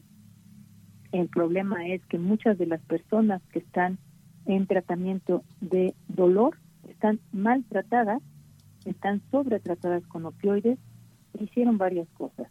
Por un lado, las clínicas de atención para las personas con dependencia a opioides. por otro lado, sacar de las listas de los medicamentos aceptables para prescribir a aquellos que tuvieran un mayor riesgo como la oxicodona, que fue eh, parte de la generadora de, la crisis de los opioides. Y en tercer lugar, también eh, espacios seguros de inyección para las personas que ya tienen una dependencia y que al llegar a una clínica en donde se les cambian las jeringas, se les cambian eh, las cuqueras que le llaman a los recipientes donde preparan las dosis, se les hace un estudio para saber su estado de salud y se les ofrece tratamiento, pero asumiendo que se van a inyectar al llegar ahí, en vez de que se inyectaran en las calles. Todo esto fue un sistema grande que ha estado ayudando y desde luego el distribuir el Narcan en todos los lugares y a los primeros respondientes, a cualquiera que pudiera enterarse o estar cerca de alguien que pudiera consumir. En cuanto a México, en México no tenemos naloxona, la que se utiliza lo están haciendo los ONGs, nos la donan de Estados Unidos y pues muchas veces es algo que se acaba de caducar y tiene un margen realmente de utilidad que las fechas de caducidad son un poco extremas para para seguridad y dice uno bueno caducó ayer ya no lo puedo usar te lo doy y en la frontera de Estados Unidos se hace por otro lado ahorita se está haciendo un estudio muy grande en la frontera la doctora Clara Flake eh, en donde está viendo cómo cambió en cuatro años y es impresionante para sensibilizar respecto a cómo inicialmente la gente estaba consumiendo heroína adulterada con fentanilo sin saberlo y ahora busca el fentanilo. Y hay que estar alertas porque el fentanilo se está utilizando como base ahora y está siendo adulterado a su vez con otras sustancias. Entonces en México, pues lo primero es darnos cuenta, lo segundo es que todas las personas que consumen alguna sustancia estén atentas a que si un compañero respira lentamente, se empieza a poner los boca azulosa, consumió opioides aunque no lo sepa. Los servicios de salud, asumir que si llega una persona intoxicada que tiene problemas de respiración, no importa lo que diga, hay opioides en el cuerpo, más vale equivocarse dándole naloxona a quien no lo necesita, que no dársela. Y urgente, la naloxona tiene que estar en todas partes esta, esta visión, digamos, yo, uno, uno que está en, en un medio de comunicación, en los medios de comunicación, eh, eh, observa que la actitud que usted tiene como científica también tiene un gran alcance social. La preocupación que usted ha expresado en distintos medios tiene un eco en las, en las, en las alertas de atención en psiquiatría, en psicología, en los programas de salud, o es, o es insuficiente, o no se puede, o qué es lo que está pasando, por qué no hay esa esa prevención en la comunicación. ¿Hay algo técnico que lo impide en, el caso de este manejo de eh, una adulteración de los de las drogas que habitualmente se consumen, doctora? Bueno, yo creo que sí tuvimos muy buena acogida en esta reunión que tuvimos en el Senado. Eh, en realidad ahí hubo un interés y una un apoyo grande porque la naloxona se desclasificara se atoró después, pero esto pues yo creo que es porque las prioridades luego en el país son extraordinarias y estas cosas que no parecen ser una urgencia, sino muy importantes, la gente las va dejando de lado. Seguiremos insistiendo nosotros. Este, yo creo que sí hay un eco. Muchos de los que estamos en este campo, eh, aunque yo estoy en investigación básica, pues colaboro en un grupo que es un grupo de investigación de opioides justo de la UNAM, que, es el, seminario de, globalidad. Mm. Y ahí somos eh, economistas, este, investigadores sociales, psiquiatras, antropólogos. Es un grupo que estamos haciendo todo lo posible por tener impacto en política pública, porque otra cosa que hay que hacer muy importante es hacer prueba de la composición química de las drogas que circulan en México. Eso es urgente y se puede. O sea, llegar a los lugares donde hay consumo y en vez de arrestarlos a todos, hacer pruebas de qué se está consumiendo y decir, oigan, cuidado, la cocaína está contaminada con fentanilo. Y cuando vamos a tener un mapa de si los problemas de que la venta del fentanilo, sabemos, es abierta en la frontera, ¿cuánto ha bajado a los demás estados de la República? ¿Y cuál es la forma en que se, en que se vende? Entonces, sí, es una investigación multidisciplinaria. Yo agradezco muchísimo los espacios en los medios de comunicación porque los las personas que pretenden experimentar con drogas ahorita están en una de las épocas de mayor riesgo. Los médicos tienen ahí un, pues una situación de atención para quien les llegue intoxicado con cualquier sustancia y los, los proveedores de, servicios pues tienen que pelear por el Narcan y pues nosotros por la identificación independientemente de lenguajes técnicos, que es cierto que a veces alejan mucho a los especialistas del público general. Pues doctora Silvia Cruz Martín del Campo, muchas gracias por darnos este este panorama, compartirlo para la audiencia de Radio UNAM, muy importante y bueno, nos mantenemos con atención eh, también a la investigación que se desprende del del CIMPESTAP, donde usted es investigadora titular del Departamento de Farmacobiología. Eh, muchas gracias, doctora, y bueno, nos mantenemos en contacto si nos lo permite. Muchísimas gracias a ustedes por el interés y por el espacio. Gracias, doctora. Muchas gracias. Primer movimiento. Hacemos comunidad con tus postales sonoras. Envíalas a primermovimientounam.gmail.com Entrando a nuestros temas nacionales e internacionales, el 11 de enero pasado conversamos con el doctor Epifanio Cruz. Él es investigador del Departamento de Química de Radiaciones y Radioquímica del Instituto de Ciencias Nucleares de la UNAM sobre la fusión nuclear y la búsqueda de la energía limpia en que estos tiempos la humanidad pone su fe, pone su confianza en que eh, las energías limpias van a ser una de las soluciones al mundo de los hidrocarburos. Vamos a escuchar, vamos a escuchar esta conversación con uno de nuestros grandes expertos. Pensar y accionar sobre nuestra relación con el ecosistema. Por primera vez en la historia de la humanidad, investigadores estadounidenses lograron generar una fusión nuclear en un laboratorio, lo que era un objetivo que la comunidad científica había buscado desde la primera mitad del siglo XX. El Departamento de Energía y la Administración Nacional de Seguridad Nuclear en los Estados Unidos anunció que se trata de un importante avance científico que se está gestando desde hace décadas y que allanará el camino para los avances de la defensa nacional y el futuro de la energía limpia. Eso dijeron. De acuerdo con la Secretaría de Energía de Estados Unidos, este trabajo va a ayudar a resolver los problemas más complejos de la humanidad, como proporcionar energía limpia para combatir el cambio climático y evitar la pruebas nucleares.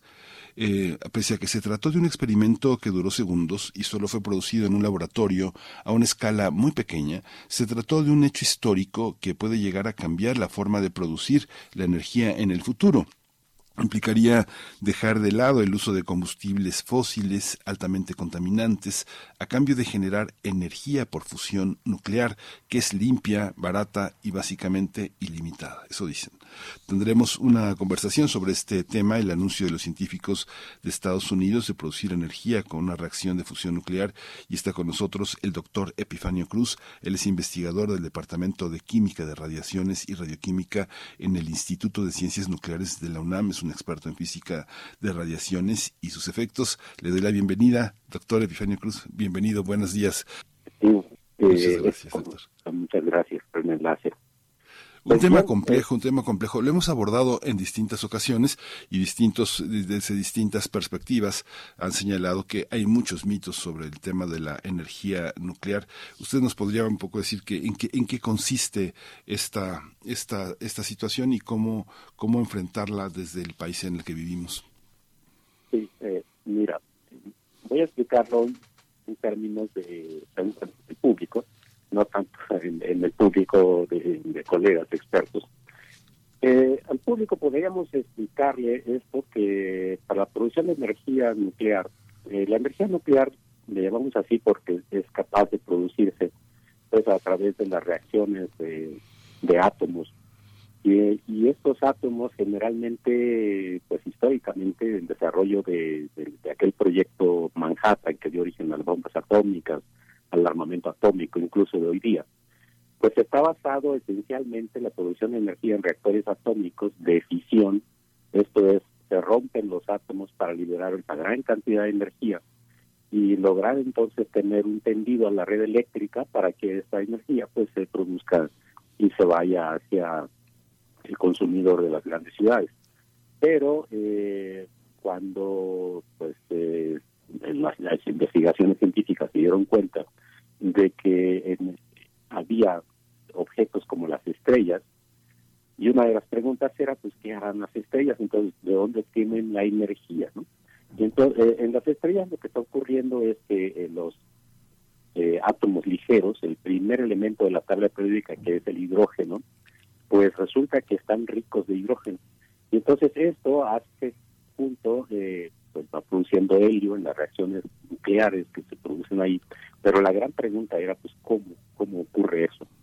Y bueno, pues eh, es muy simple de explicarlo en términos de, de, de los átomos ligeros, que es el hidrógeno, el segundo elemento de la tabla periódica es el helio, que tiene ya dos electrones, el hidrógeno tiene solamente un electrón, pero no tiene neutrón el hidrógeno. Entonces, una de las eh, de las investigaciones que por las cuales la gente comenzó a hacer química nuclear, física nuclear, etcétera, se dan cuenta de que efectivamente la reacción nuclear que ocurre es eh, entre dos, prácticamente entre un eh, ion, entre un átomo, que se deriva a su vez del hidrógeno vía reacción atómica. Entonces, este hidrógeno que tiene ahora eh, un neutrón con un protón, que son partículas que forman el núcleo de cada átomo, y en cambio hay otro que tiene dos neutrones y un protón.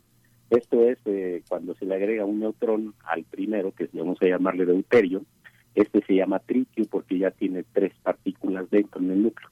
El deuterio tiene dos. Pues resulta que la, cuando se suman estos dos, cuando se funden estos dos, eh, da origen al helio, que ahora va a tener cuatro partículas, dos neutrones y dos protones, pero libera un neutrón y en esta reacción se pierde masa y esa masa, por la ecuación esa famosa de la relación relativista ya de Einstein, en física pues resulta que esa masa se transforma en energía y esa energía que se calcula digamos de manera sencilla pues es alrededor de 17.9 millones de electronvoltios, o sea, es una energía que no, no es despreciable, es una energía bastante alta. Pero esa energía proviene justamente de pérdida de masa cuando se funden esos dos, el, tanto el deuterio como el tritio. ¿no? Eh, va formando helio, que es otro otro elemento, que es el segundo elemento ligero que decíamos de la tabla periódica, y que pues en el Sol esto se está generando día con día, segundo con segundo, pero esa reacción termonuclear, que llamamos así termo de una temperatura altísima de millones de grados Celsius o, centígrados, pues es gracias para que esto ocurra. Entonces necesitamos una alta energía que inyectarle a ese sistema en donde estén confinados estos dos, tanto el deuterio como el tritio, para fusionarlos, ya no partirlos como en la fisión y producir energía como los reactores atómicos que están operando en el mundo hoy día, sino aquí es eh, pegar dos átomos, ¿no? La, libera, la pérdida de masa se transforma en energía y esa energía es justamente la que se persigue.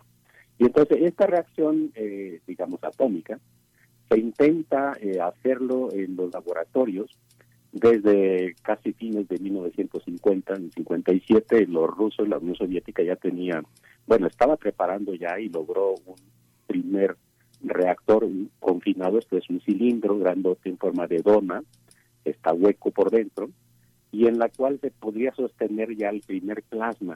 El plasma no es más que una, un mar de, iones que no tienen carga, pero que se deben de combinar en alguna botella o en algún recipiente eh, cilíndrico o tipo de donas, como las que conocemos del pan, pero huecas por dentro, de tal manera que lo que se combina ahí de plasma, pues eh, esa materia, eh, le llamamos el cuarto estado de la materia, pero esa materia eh, no debe tocar la pared del contenedor, ¿verdad? Del recipiente o de la botella o del cilindro, porque si lo toca se enfría y entonces pues, se pierde el plasma, ¿no? Y, ya no hay la energía que uno debería vivir a sacar. Mm. El gran reto de esto es cómo lograr sacar esa energía para producir, eh, digamos, el movimiento de, todo lo que sigue en la parte ingeniería y entregar la energía a las líneas de transmisión de una ciudad, por ejemplo, se va a ir a una pues fábrica, va a ir, se puede, se podría conectar también después a, sistemas como de transportes, etcétera. E, ese es uno de los retos grandes que hay y entonces la, el anuncio que el experimento que se lleva a cabo pues en este laboratorio de, del que se llama el Laboratorio de Ignición Nacional, el National Ignition Facility. Eh, este laboratorio depende del Laboratorio Nacional, en Estados Unidos hay varios laboratorios nacionales eh, que llevan a, cabo no solamente experimentación de, interés civil, o digámoslo así, sino también algunos de interés militar. Este, e, este depende del Laboratorio Nacional de Livermore, Lawrence Livermore, en California, Llevan a cabo el, 5 de diciembre el experimento y entonces el 13 se anuncia por la Secretaria de Energía, el Departamento de Energía, pues eh, anuncia que efectivamente esto es un impulso a la sociedad, a la sociedad estadounidense en principio. Entonces, pero es un anuncio que a mi juicio creo que es importante. El hecho de producir eh, una... Eh, ¿Por qué es importante? Porque se produce por primera vez eh, haciendo las cuentas, pues se produce, digamos, que 1.15 millones de, unidades de energía, más que lo que se pudo haber, este, digamos, entregado al sistema final. Eh, somos un poco escépticos en el sentido y no con el afán de, de, hacer menos el asunto del anuncio estadounidense, que desde luego tiene otra lectura en el contexto que se los puedo contar rápidamente también. Pero eh, el, sentir es que esa energía todavía está lejos de producirse y ser entregada, digamos, para un consumo de líneas públicas, eléctricas. Porque eh, si sumamos, de hecho, lo que se persigue a fin de cuentas es que las, lo que sale de energía, la ganancia de energía, sea superior o sea mayor a lo que se invierte de un sistema. En este caso, eh, todavía el 1.15 de ganancia que hay de unidades de energía de megajoule, esta energía todavía está muy por abajo de lo que se consume la operación de los láseres que se utilizaron. Entonces, eh, aun cuando la, energía que entrega el láser es justamente lo que sale en 1.15 de ganancia respecto de lo que consume, de lo que está entregando el láser, pero para operar, para encender el láser, se necesitan casi eh, 300 veces lo que salió de, la producción. Entonces, eso desde el punto de vista realista para un sistema que va a producir energía, pues está muy lejos todavía. Sin embargo, es un paso importante. Pues es la primera vez que se tiene una ganancia neta en el sentido de sumar lo que se está inyectando con lo que está saliendo, pero no de todo el sistema. Entonces, mm. hecha esta aclaración, pues eh, todavía hay ese escepticismo a nivel mundial hay muchos laboratorios en el mundo que están intentando tener esa ganancia de energía. Eh, seguramente que se va a lograr en los próximos años porque cuando se ha visto históricamente que cuando alguien da un pasito, eh, los demás quieren imitarlo y lo van a hacer, ¿no? Porque hay mucho interés detrás de esos experimentos. Eh, ¿Por qué hay un interés de, dentro de estos, estos experimentos? Bueno, número uno, porque se quiere producir la energía. Eh, digamos, número dos, porque este tipo de, anuncio de manera oficial, eh, que no dura más que unos minutos, e incluso la misma directora del laboratorio de ignición lo aclara diciendo que, bueno, es un pasito, no es tanto que ya, que ya tengamos resuelto el problema de la fusión como para entregar y hacer un reactor eh, el próximo año. Eh, todavía pensamos en décadas de desarrollo en este asunto. el, el, el número tres, diría yo que la Junta con Pegado, que es un asunto de, seguridad nacional, en el sentido de que las pruebas atómicas hoy día pues resultan muy caras. Y prácticamente eh, el medio ambiente ya lo tenemos muy paliado, muy contaminado, de tal suerte que incluso los acuerdos internacionales pues ya, ya están prohibidas las, pruebas atómicas, pero eh, en Estados Unidos, con muchas potencias, de las cosas importantes es cómo llevarlas a cabo todavía eh, no tanto no solamente en los componentes sino en la en la forma de cómo estudiar la materia a esas altas temperaturas, a esas altas presiones, que en el sol no puede uno ir a sentarse y hacer un experimento. Entonces hay que hacerlo en la tierra, en el laboratorio. Pues eh, a esas altas temperaturas se pueden lograrse eh, parámetros de funcionamiento o de explosiones eh, mucho más eficientes de un armamento atómico. Entonces por ahí está, digamos, una de las de los intereses eh, digamos, militares de, cómo se podría mejorar los armamentos. Y por el lado de uso pacífico o civil, pues está justamente la de generar energía. Entonces esto, junto a las dos cuestiones, da un buen argumento, una buena justificación para ingresarle más presupuesto a la investigación eh, tecnológica de este tipo, investigación básica que también tiene que tener. Siempre que hay investigación básica, eh, debiera haber la investigación tecnológica o de aplicación que llamamos en términos generales, porque eh, para lograr aterrizar este tipo de conocimiento y que las inversiones no queden solamente en algún de un solo lado, en un solo saco, eh, esto creo yo que es la, la, parte importante que tiene este tipo de avance que se ha logrado. ¿no? Ahora, por otro lado, es bien cierto que, que pues qué tan accesible está la energía y qué tanto nos va a beneficiar, como en el caso de México, ¿no? Pues primero estamos muy lejos todavía, eh, igual que muchos colegas, yo recuerdo igual los cursos de, de, física de fusión, pues de reactores atómicos, eh, siempre nos decían, bueno, ya estamos a 20, 30 años de tener eh, prácticamente el primer reactor de fusión. Eh, y seguimos diciéndole a los alumnos eh, todavía que, bueno, estamos muy cerca y al público también que estamos muy cerca de este desarrollo. Ojalá que en los próximos, el próximo decenio se tengan ya las noticias de que efectivamente ya tenemos una producción más grande, el paso ha sido un poco más allá y que esto se pueda se pueda hacer. Hay un proyecto internacional que se llama ITER, en el ITER eh, confluyen, pues eh, yo digo que es el proyecto de las grandes ligas, porque ahí están los países de, avanzada, como Rusia, Estados Unidos, Japón, que son países, Japón, Corea, países invitados a este proyecto, principalmente es un proyecto europeo, liderado por Francia, porque está construyéndose al sur de Francia este proyecto ITER, de hecho ya es una realidad, están construyendo actualmente toda la parte fundamental de los edificios, las instalaciones, y es un proyecto muy, muy complejo en el que toda la experiencia científica y tecnológica, incluso hay que hacer tecnología de punta, se está haciendo tecnología de punta en esa instalación. Entonces, este reactor que, pues, en la pura caparazón, digamos, de, de la donde van a ir el vacío, porque hay que sacar todo el aire que pueda contener el contenedor y a limpiarlo muy bien, que quede ultra puro, porque esos son impurezas que pueden inestabilizar el plasma que decíamos hace rato, que tenemos que confinarlo, calentarlo y presionarlo para, o bien confinarlo por campos magnéticos. En el caso de los estadounidenses, del anuncio del 5 de diciembre, bueno, este asunto es efectivamente confinado por láseres.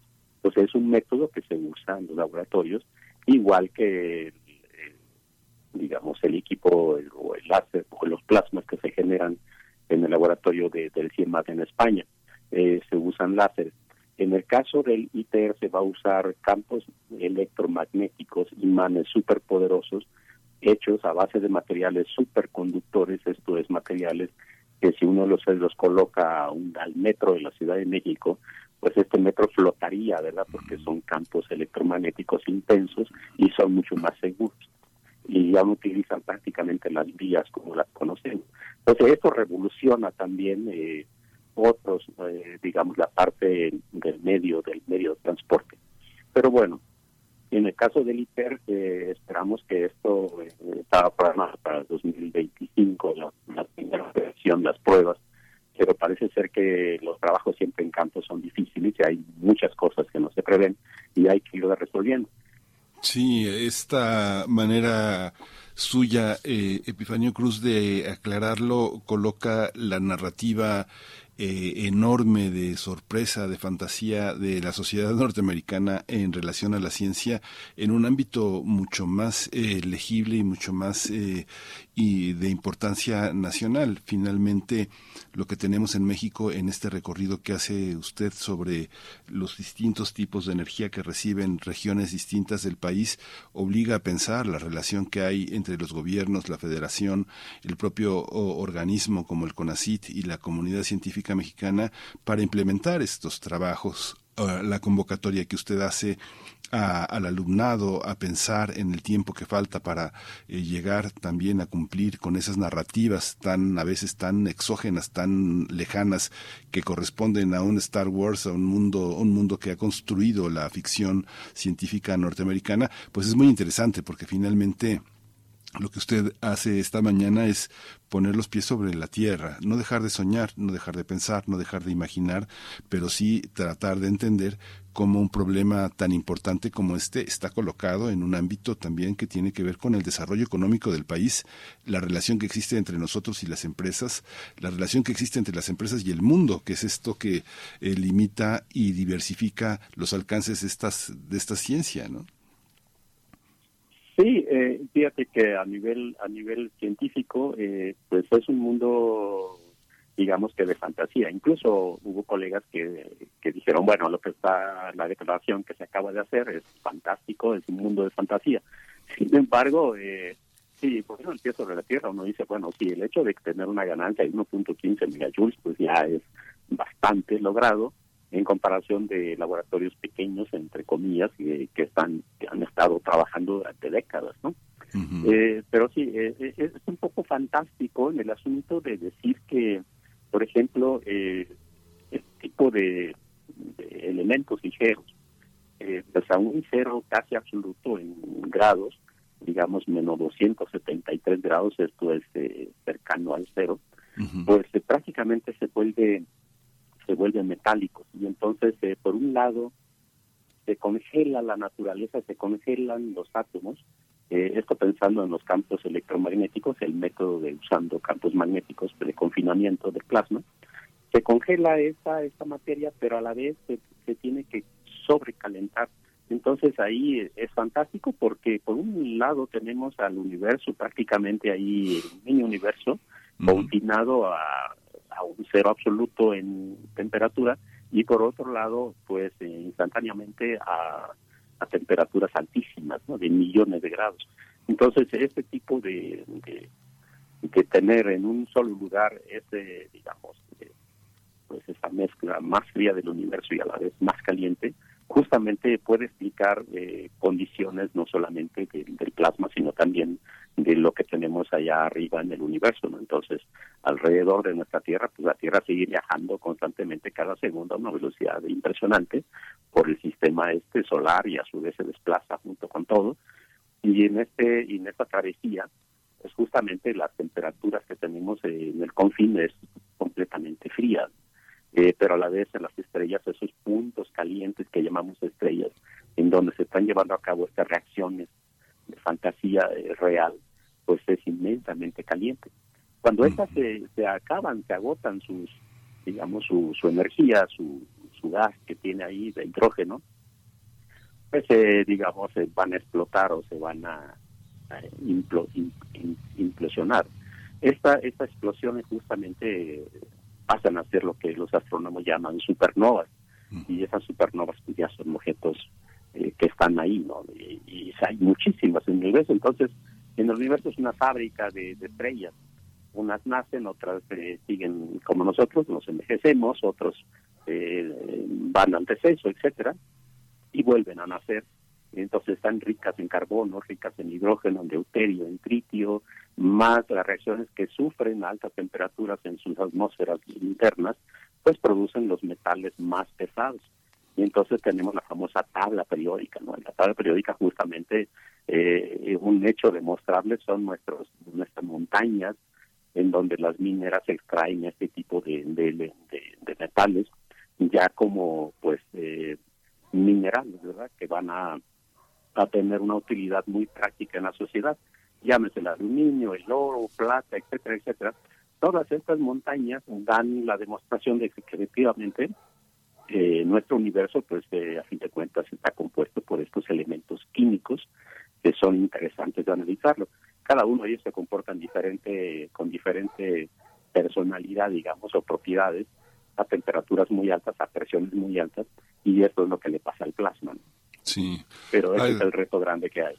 Sí, ay doctor, pues con esta conversación que ha sido tan tan rica, bueno, conversación, ¿no? Porque usted nos ha explicado fundamentalmente en qué consisten las cosas, pero lo que nos deja ver, en resumen también, es que un científico que imagina, que desea, que piensa las cosas como usted nos está mostrando, nos también nos indica que la vida puede ser de otra manera. Y, y, es esa vida en la que no importa el dinero sino importa la imaginación y lo que podemos hacer en favor de los seres de los seres humanos y de todas las cosas vivas en este planeta. Muchas gracias doctor Epifanio Cruz por esta mañana investigador del departamento de química de radiaciones y radioquímica en el Instituto de Ciencias Nucleares de la UNAM. Muchísimas gracias doctor. Siempre es una lección conversar con usted. Muchas gracias por su generosidad Muchas gracias también por la invitación y dirigirme al público, que es lo que nos interesa también llegar.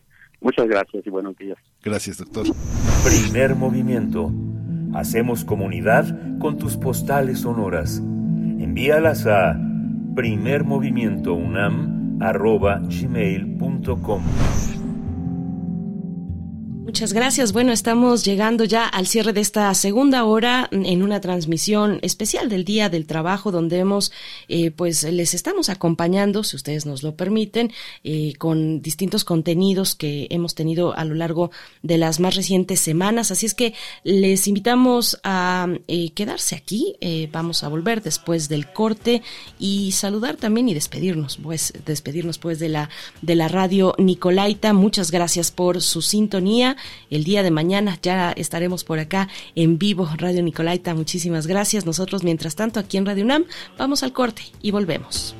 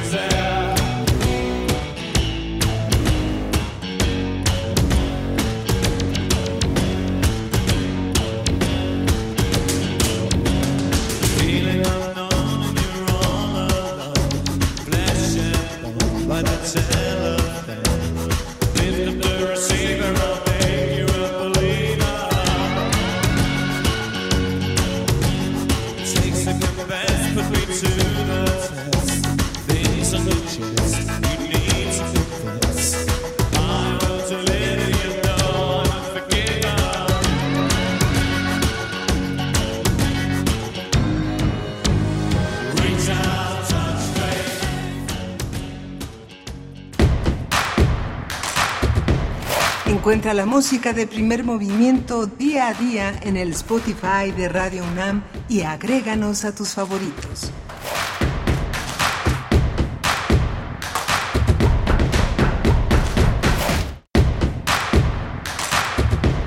Síguenos en redes sociales. Encuéntranos en Facebook como Primer Movimiento y en Twitter como arroba PMovimiento. Hagamos comunidad.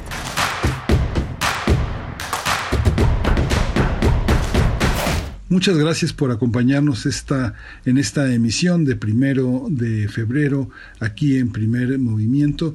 Les agradecemos mucho esta compañía. Son alrededor de las nueve de la mañana, pasaditas de las nueve. Esto es eh, debido a que tenemos un, día de asueto, un día de conmemoración del primero de mayo, una fecha muy importante para la cultura laboral internacional, para la cultura mexicana también. Vamos a tener una serie de contenidos importantes, entrevistas, eh, conversaciones una selección de ellas que hemos tenido gracias al equipo con el que contamos todos los días. Está Rodrigo Aguilar en la producción ejecutiva, mi compañera Berenice Camacho en la conducción y bueno, vamos a ir a la poesía necesaria. Es hora de poesía necesaria. Hoy la poesía es de una premio Nobel de literatura y se trata de la hay varias. Hay varias no suficientes escritoras, eh, mujeres pues escritoras eh, con un premio Nobel de Literatura y menos aún si son poetas. Luis Gluck por ahí, eh, por ahí Miguel Ángel me puede ayudar más, pero yo la que ubico en este momento, además de la que les voy a compartir, es Louise Gluck, eh, que hablamos ampliamente además eh, aquí en algún momento, en primer movimiento. Pero bueno, se trata en este caso de la polaca Wisława Szymborska, que nació en 1926, poeta, traductora de poesía, periodista. Dicen los que saben que la traducción al español no alcanza a reflejar la magnífica poesía de Szymborska y bueno, con todo y eso nos llega una extraordinaria posibilidad de acercarnos eh, a esta poesía que aborda lo sombrío, pero también acompaña con la ironía. Así es que les voy a compartir este poema de Simborska que se titula Las cuatro de la mañana. Para aquellos eh, desvelados, para aquellos que no pudieron conciliar el sueño después del sismo, eh, aquellos que apenas se van levantando de la cama, es, la, música también les va a acompañar porque es una dupla de dos grandes, Caetano Veloso y David Byrne. Ex vocalista de Talking Heads y la canción se titula Dream World precisamente. Así es que vamos con las 4 de la mañana de Wisława Szymborska. Las 4 de la, de la madrugada. Las 4 de la madrugada. Hora de la noche al día. Hora de un costado al otro. Hora para treintañeros. Hora acicalada para el canto del gallo hora en que la tierra niega nuestros nombres, hora en que el viento sopla desde los astros extintos, hora y si tras de nosotros no quedara nada, hora vacía, sorda, estéril, fondo de todas las horas. Nadie se siente bien a las cuatro de la madrugada. Si las hormigas se sienten bien a las cuatro de la madrugada, habrá que felicitarlas y que, y que lleguen las cinco si es que tenemos que seguir viviendo.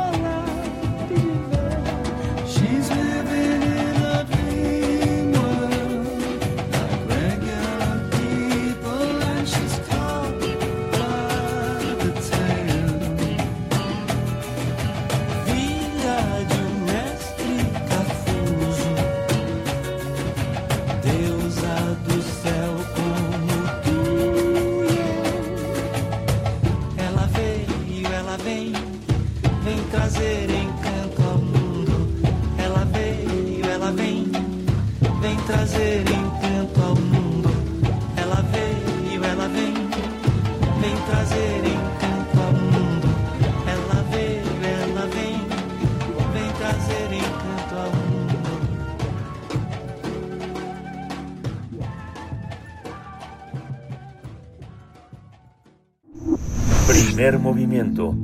Hacemos comunidad con tus postales sonoras. Envíalas a primermovimientounam.gmail.com Hace algunas semanas conversamos con el doctor Samuel Ponce de León, coordinador del Programa Universitario de Investigación en Salud de la UNAM, profesor de la Facultad de Medicina, y, y conversamos sobre uno de los temas que ha causado optimismo y mucho interés en la universidad, que ha sido la modificación debido a la, a la pandemia de un programa universitario de investigación sobre riesgos epidemiológicos y emergentes, el PUIRE. Esta reorganización de la actividad de salud en la universidad es un factor muy importante para nuestro desarrollo y el acompañamiento de nuestra comunidad. Vamos a escuchar al doctor Samuel Ponce de León. Nota Nacional. Nuestra Casa de Estudios creó el Programa Universitario de Investigación sobre Riesgos Epidemiológicos y Emergentes, PUIRE, en sustitución del Programa Universitario de Investigación en Salud, uh, por lo que hará frente a una nueva realidad epidemiológica que se vive en el mundo a raíz de la pandemia de COVID-19. Cabe señalar que entre los principales eh, objetivos del PUIRE están vigilar eventos epidemiológicos significativos para su alerta y análisis tempranos, realizar análisis permanentes de los riesgos en evolución, así como establecer alianzas para implementar respuestas tempranamente. Otra de sus metas es difundir la importancia de la prevención y los estudios anticipatorios y coordinar las actividades universitarias para obtener una respuesta temprana en circunstancias de riesgo epidémico. Por tanto, el PUIRE abordará los riesgos para la salud fundamentalmente biológicos, es decir, epidemias, pandemias y enfermedades emergentes y reemergentes.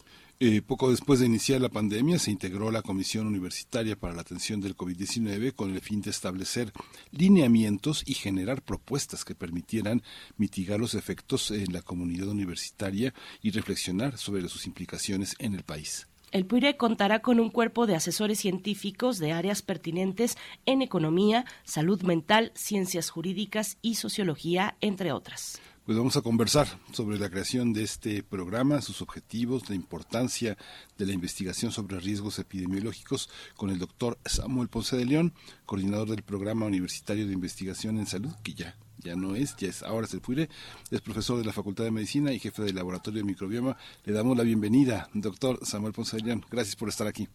¿Qué tal? Muy buenos días, mucho gusto en saludarles al Gracias. auditorio también. Gracias, doctor Samuel Ponce de, Le de, León. Bienvenido. Feliz año, feliz año para, para usted. Y bueno, con esta buena noticia, con esta noticia, un cambio muy importante, muy significativo. Y le pediría antes que nos comparta una reflexión en lo general, eh, pues sobre la, la visión que nos ha traído la pandemia de COVID-19 acerca de la epidemiología. Doctor, como marco de reflexión para, para iniciar esta charla. Bueno, la pandemia viene a darnos una nueva lección de eh, cómo la biología eh, representa una situación de riesgo potencial permanentemente para nuestra especie. Nos ha, dado avisos de tiempo atrás. Eh, el evento más eh, grave que había ocurrido de este tipo, yo diría que prácticamente de cualquier otro, dado el número de muertes, fue la pandemia de 1918-19 Uh, a partir de ahí se fueron siguiendo una serie de epidemias que se identificaban y a partir de, yo diría, uh, finales del siglo pasado, el número de epidemias y de pandemias empieza a incrementar y esto evidentemente representa un riesgo potencial para todos los países, para el mundo en general y conviene tener un seguimiento y un análisis del panorama de estas situaciones. Como eh, eh, hay una parte eh, sumamente práctica también de la del tratamiento epidemiológico que ahora el programa adopta o una, una de las uno de los propósitos es que sean escuchados los científicos y poder eh, influir en las decisiones que han sido tan polémicas para la comunidad latinoamericana y mexicana en los programas de salud, doctor. Sí, claro, bueno, de alguna manera se establecerán uh, los vínculos necesarios para que los diferentes grupos de, investigadores y de académicos eh, eh, tengan eh, la posibilidad de tener una convergencia y establecer programas eficientes, efectivos en cualquiera de los temas que ellos trabajen, desde temas sociales hasta desarrollo de vacunas, métodos de diagnóstico, o vigilancia propiamente, eh, el objetivo será que efectivamente se planteen y se den los uh, avisos o uh, que sean necesarios en un momento quizás eh, más oportuno. Doctor, entonces llega el PUIRE, el Programa Universitario de Investigación sobre Riesgos Epidemiológicos y Emergentes, en sustitución, entiendo entonces, del, del PUIS, del PUIS de la UNAM, que es el Programa Universitario de Investigación en Salud. ¿Qué cambia sustancialmente, doctor? ¿Qué es lo que vamos a eh, poder eh, pues observar ahora con la llegada del PUIRE? Bueno, desde luego las actividades que el PUIS ha venido desarrollando hasta ahora se van a mantener eh, de la misma manera y lo que abriremos es un, eh, una nueva una nueva área que tendrá que lidiar con los temas de eh, las eh, situaciones epidemiológicas emergentes o, endémicas que representen alguna situación complicada. Entonces, básicamente trataremos de desarrollar capacidades en una forma de vigilancia Ah, desde luego no, no activa, sino una vigilancia ah, observacional para saber en dónde estamos eh, eh, en el mundo en general y básicamente en nuestra región y nuestro país, cuáles son los temas relevantes. Un ejemplo es eh, cólera en Haití, se ha mantenido contenido ahí, hay que estarlo vigilando. Dengue, como viene presentándose a lo largo de Latinoamérica, sus cifras son eh, actualmente eh, muy importantes. Ha habido un incremento del número de casos de dengue. Veremos cómo sigue comportándose en México. Y, y así podríamos ir enumerando una serie de situaciones que están evolucionando y en las que hay que mantener una vigilancia y, en caso necesario, una advertencia, elaborar una advertencia. Eh, un ejemplo adicional sería eh, desde luego hemos seguido la evolución de la pandemia por COVID, que actualmente estamos en una fase, una sexta ola que está aparentemente de retirada eh, y, y, ya en la discusión de si esto se transforma en un problema endémico o cuándo lo será, pero simultáneamente estamos viendo eh, la intensísima transmisión que ocurre en China y que seguramente desborda las fronteras de ese país y tendremos eh, quizás algunas variantes eh, diferentes, quizás con más capacidad de contagio. Y siempre estamos aquí además para recordar cuáles serían las recomendaciones para la comunidad universitaria y para el público del país eh, respecto a las mejores prácticas para limitar riesgos. Hay una parte, doctor, que, bueno, a mí me, es la labor que usted hizo al enfrentar, estar todo el tiempo en los medios de comunicación uno veía un medio y lo veía usted, luego veía otro y lo veía usted y lo veía usted, pero también al parejo eh, muchas notas infundadas que ustedes en la comisión trataron de salir a desmentir, a aclarar, a orientar, a, enfrentar malentendidos, eh, fake news que venían desde otras partes del mundo. ¿Cómo, ¿Cómo ha sido la experiencia ahora con esta nueva institución, con estos nuevos objetivos frente a los medios, frente a la desinformación o las fake news? Este, se requiere un ejército. Ustedes fueron un ejército para, para enfrentar toda esta ola de desinformación. ¿Cómo es la relación con los medios? ¿Hay que construir medios propios para enfrentar la epidemiología? Bueno, eh, no, no pienso yo que tengamos que construir medios propios. Desde luego la universidad tiene una inmensa capacidad en esta área que participó de la manera más intensa, más amplia y más efectiva junto con la comisión. Eh, debo decir que la comisión está constituida por un número grande de académicos y de investigadores que fueron los que realizaron la labor, eh, además de otros muchos eh, participantes universitarios y otros académicos de otros hospitales. Desde luego, el tema fue eh, interesante y muy intenso agravado por la polarización política no solo en nuestro país, sino en general prácticamente en todo el mundo, lo que sí creó condiciones muy desafortunadas para ah, que la gente pudiera tener información correcta en el momento oportuno. Esto efectivamente fue uno de los objetivos de la Comisión, tratar de salir siempre a, acotar las situaciones que eh, no tenían fundamento o que incluso desorientaban completamente a la población en las fechas recientes, eh, más que eh, eh, infundios, lo que sea, es un ambiente de incertidumbre en relación a, a la vacuna Abdalá que se está aplicando en el país actualmente, sin ningún fundamento también, nuevamente entramos en un terreno en donde la gente opina porque lee algún comentario superficial y, tiene una posición ideológica que lo lleva a, a, ir en contra de un objetivo, de una uh, objetivo, sí, claro, y, y de información científica que es válida, como es el caso que nos lleva al tema de la vacuna Doctor, ¿va a permanecer la Comisión para la Atención del Coronavirus de la UNAM? Es, es una instancia, pues que como ya lo, lo ha dicho usted y, lo hemos comprobado a lo largo de estos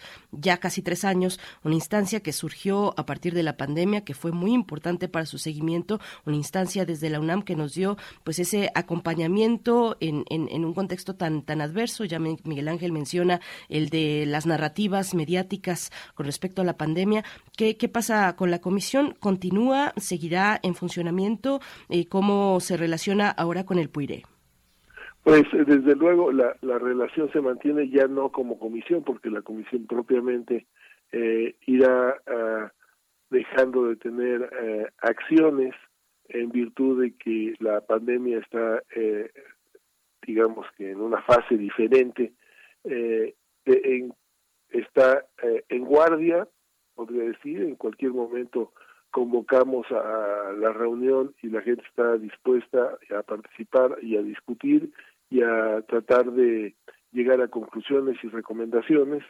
Así que eh, en este momento va a haber una transición, evidentemente el programa, el PUIRE, eh, incorporará a muchos de los académicos que han participado en estas actividades esta es la decisión de un grupo de diversas autoridades también, entonces vamos a ver cómo queda, pero desde luego eh, la labor de la comisión ha sido extraordinaria y yo no tengo más que agradecerle sus eh, siempre atinadas eh, participaciones con nosotros.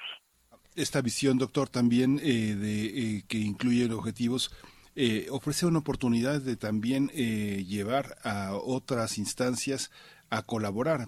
Generalmente salud mental, psicología, ciencias sociales, a veces están tan separadas de la parte epidemiológica, de la parte médica, que ¿cómo, cómo observa usted? Eh, ¿Generará nuevas investigaciones, nuevos proyectos de investigación en las áreas eh, particulares de psicología, de salud mental, de medicina interna, etcétera? Bueno, desde luego es una de las áreas que trataremos de transitar, efectivamente, establecer esta vinculación de áreas de gran importancia en estas situaciones de crisis, eh, desde luego la Facultad de, Psicología, desde luego las áreas de psiquiatría de la UNAM, tratar de establecer vínculos para que el trabajo que se desarrolla eh, sea mm, difundido en su mayor amplitud y que pueda tener además una mayor cantidad de interacciones con otros grupos, como bien señalas, efectivamente es muy importante esta interacción entre eh, las áreas de humanidades, las áreas de ciencias en general, porque una pandemia, como también lo constatamos a lo largo de estos ya tres años, vamos para el cuarto, estamos ya, eh, es un tema que no es un tema de salud, es un tema de toda la sociedad, desde luego a atender el tema de la infección y sus consecuencias, pero la infección y sus consecuencias rebasa con mucho eh, la situación y afecta a todo el tejido social, afecta a todas las actividades, afecta a la economía, afecta a la estabilidad emocional, afecta eh, el movimiento global, todo. Entonces, para todo esto hay que establecer las interacciones eh, de la mejor manera posible para que todo el mundo tenga algún mínimo de preparación en sus actividades y en sus eh, pues eh, manuales de acción para responder de una manera rápida y eficiente ante un nuevo episodio como el que hemos venido sufriendo. Doctor, y también, bueno, reiteradamente lo sabemos, se indica la importancia de que la academia tienda lazos con eh, los tomadores de decisión, con los funcionarios públicos, con la administración pública. ¿Cómo, cómo se vinculan estos programas? Ahora el PUIRE, el PUIS antes, incluso la Comisión para la Atención del Coronavirus de la UNAM, eh, ¿cómo se vinculan con la toma de decisiones? ¿Cuáles son los puentes, los lazos para el sector salud en la Administración Federal que se prevé para, para esta nueva etapa? Bueno, pues sí, tratar de mantener esta interacción, insisto. Eh, hubo una buena comunicación a través de algunas instituciones, desde luego eh, el gobierno de la Ciudad de México y también el Instituto Nacional de Salud Pública como un interlocutor con la autoridad de salud. Eh, tuvimos reuniones eh, largas y repetidas, eh, hay documentos que se han generado de manera muy importante y esto vamos a tratar de ampliarlo, desde luego. Quizás incluso es importante tener la visión de no solo limitarlo a Ciudad de México, es muy importante establecer en este tema vínculos con universidades de los estados que realizaron también una gran labor eh, a lo largo del país, eh, pero conviene mantener una vinculación y una comunicación permanentes para tratar de sumar mejores esfuerzos. La universidad en este sentido, con todo y que la universidad tiene una enorme cantidad de residentes, de médicos titulares que están en las cátedras en hospitales, como uno, no sé, tuvo oportunidad de ver cómo muchos médicos que forman parte de la plantilla de la, de la salud pública, eh, que son profundamente pumas y universitarios este, estaban a veces en discordancia con las políticas que seguían las instituciones, sin embargo las acataban. ¿Cómo mediar en estas situaciones lo que le conviene a un gobierno, lo que es necesario que la opinión pública conozca, el ciudadano, y lo que el científico sabe que está pasando, eh, a veces con mucho pesimismo alrededor? ¿Cómo mediar esto, doctor? ¿Cómo fue su experiencia en ese sentido? Porque usted encabeza un equipo muy importante de, de profesionales. Pues básicamente esto depende de eh, eh, el tema en específico, pero eh, con una perspectiva fundamentalmente científica. hay que tratar de tener una clara visión de, de los temas sin que sea el beneficio de un grupo o de otro. El beneficio tiene que ser el de la población. la atención tiene que ser para la población y los cuidados también para ella no para un posicionamiento o una eh, determinada institución. Esta tiene que ser la posición de, esta fue la posición de la comisión, tendría que ser la posición del PUIRE eh, en los mismos términos, buscando siempre, eh, esto nos, va a llevar en ocasiones a tener diferencias con un grupo en un lado o con un grupo en el otro, pero trataríamos de mantener una brújula fundada en el conocimiento científico, en, el razonamiento y la discusión más eh, eh, pues equilibradas para que eh, sea la población la que pueda recibir las mejores recomendaciones, más allá, insisto, de otro tipo de intereses. Cuando los temas de salud tocan, eh, se tocan con lo político, doctor, y nos dice hay que tener una visión clara de estos temas, pero es que hablar de mm, riesgos epidémicos y emergentes, pues supone un horizonte, un horizonte muy amplio, doctor. Eh, ¿cómo, ¿Cómo priorizar y qué priorizar? ¿Cuáles son los criterios que pues se ponen en marcha al jerarquizar las prioridades de un programa como este, como el PUIRE? Desde luego el tema es amplísimo, uno se puede sumar a los mapas eh, de agencias internacionales que tratan de llevar un seguimiento de esto y bueno, lo que ocurre eh, cada día eh, es sumamente interesante. Pero yo creo que tenemos que tener claro que claramente hay, hay riesgos que pesan más que otros. y el riesgo que vuelve a presentarse en nuestra sociedad global es nuevas epidemias básicamente por agentes respiratorios, básicamente por eh, de, etiología viral y básicamente pensando en dos eh, virus. Uno es influenza y el otro hoy es coronavirus. Entonces tenemos, eh, eso es, digamos que, la preocupación de atención mayor. A partir de ahí hay otro tipo de situaciones, desde la ocurrencia de rubiola en alguna escuela eh, de, de, la universidad hasta la presencia de epidemias como el, eh, POX o eh, otras situaciones eh, particulares, pero uno en función de los impactos que puede tener cada una de las situaciones tendrá que derivar su atención en mayor o menor grado hacia esta escala de riesgos.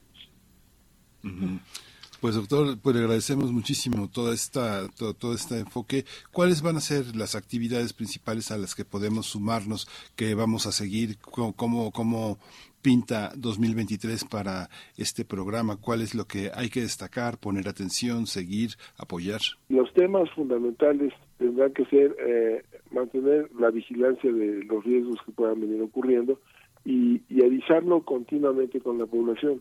El tema seguramente eh, en dos, tres años eh, la perspectiva eh, en una visión hacia atrás va a ser completamente diferente a lo que estamos viviendo hoy. De hecho, ya es diferente a lo que vivíamos hace un año, si ustedes lo recuerdan, esta sensación de, inquietud, de temor, de preocupación o de apego a las recomendaciones. Entonces, básicamente, tratar de mantener y explicar esto a la población, que es necesario ir reflexionando continuamente sobre los riesgos que podemos ir eh, enfrentando eh, y básicamente desde luego en esta posibilidad de tener eh, transmisiones de una gran trascendencia en el número de casos. Doctor, antes de, despedirle, sí me gustaría que nos comentara, que nos diera un último comentario sobre, sobre las oportunidades en la formación eh, eh, en la especialización de jóvenes estudiantes con estos horizontes de investigación. Eh, son, son instancias como esta de la que hablamos, el PUIRE, como el PUISANTES, instancias que, que tienen saldos positivos necesarios además para la sociedad, pero también con saldos en la formación de nuevos especialistas, que nos pudiera dar un poco de las expectativas o de, lo que podría significar avanzar en programas como este para la formación de los nuevos, mm, de los nuevos científicos y científicas. Bueno, claro, eh, estas eh, eh, vinculaciones que trataremos de ir estableciendo con diferentes áreas, institutos, facultades, otras universidades, instituciones públicas, pues buscarán efectivamente que se creen programas dirigidos a la vigilancia y control de este tipo de eventos. Son absolutamente necesarios, lo acabamos de ver. hay áreas del conocimiento que ya establecen este tipo de, entrenamiento, eh, pero oh, necesitamos difundirlo mucho más y ampliarlo más allá del área médica. Entonces, eh, será una labor de, invitar, de desarrollar algunos programas, desde luego, algunos diplomados, eh, maestrías, colaborar con las diferentes facultades, institutos y sí, abrir una brecha ah, para tener una mayor disposición de oferta académica que tenga ah, como objetivo ah, el estudio de este tipo de problemas. Pues muchísimas gracias, doctor Samuel Ponce de León. Eh, nuevo, nuevo, nuevo programa, programa universitario de investigación sobre riesgos epidemiológicos y emergentes. Pues vamos a estar muy en contacto. Muchas gracias por hablar con nosotros.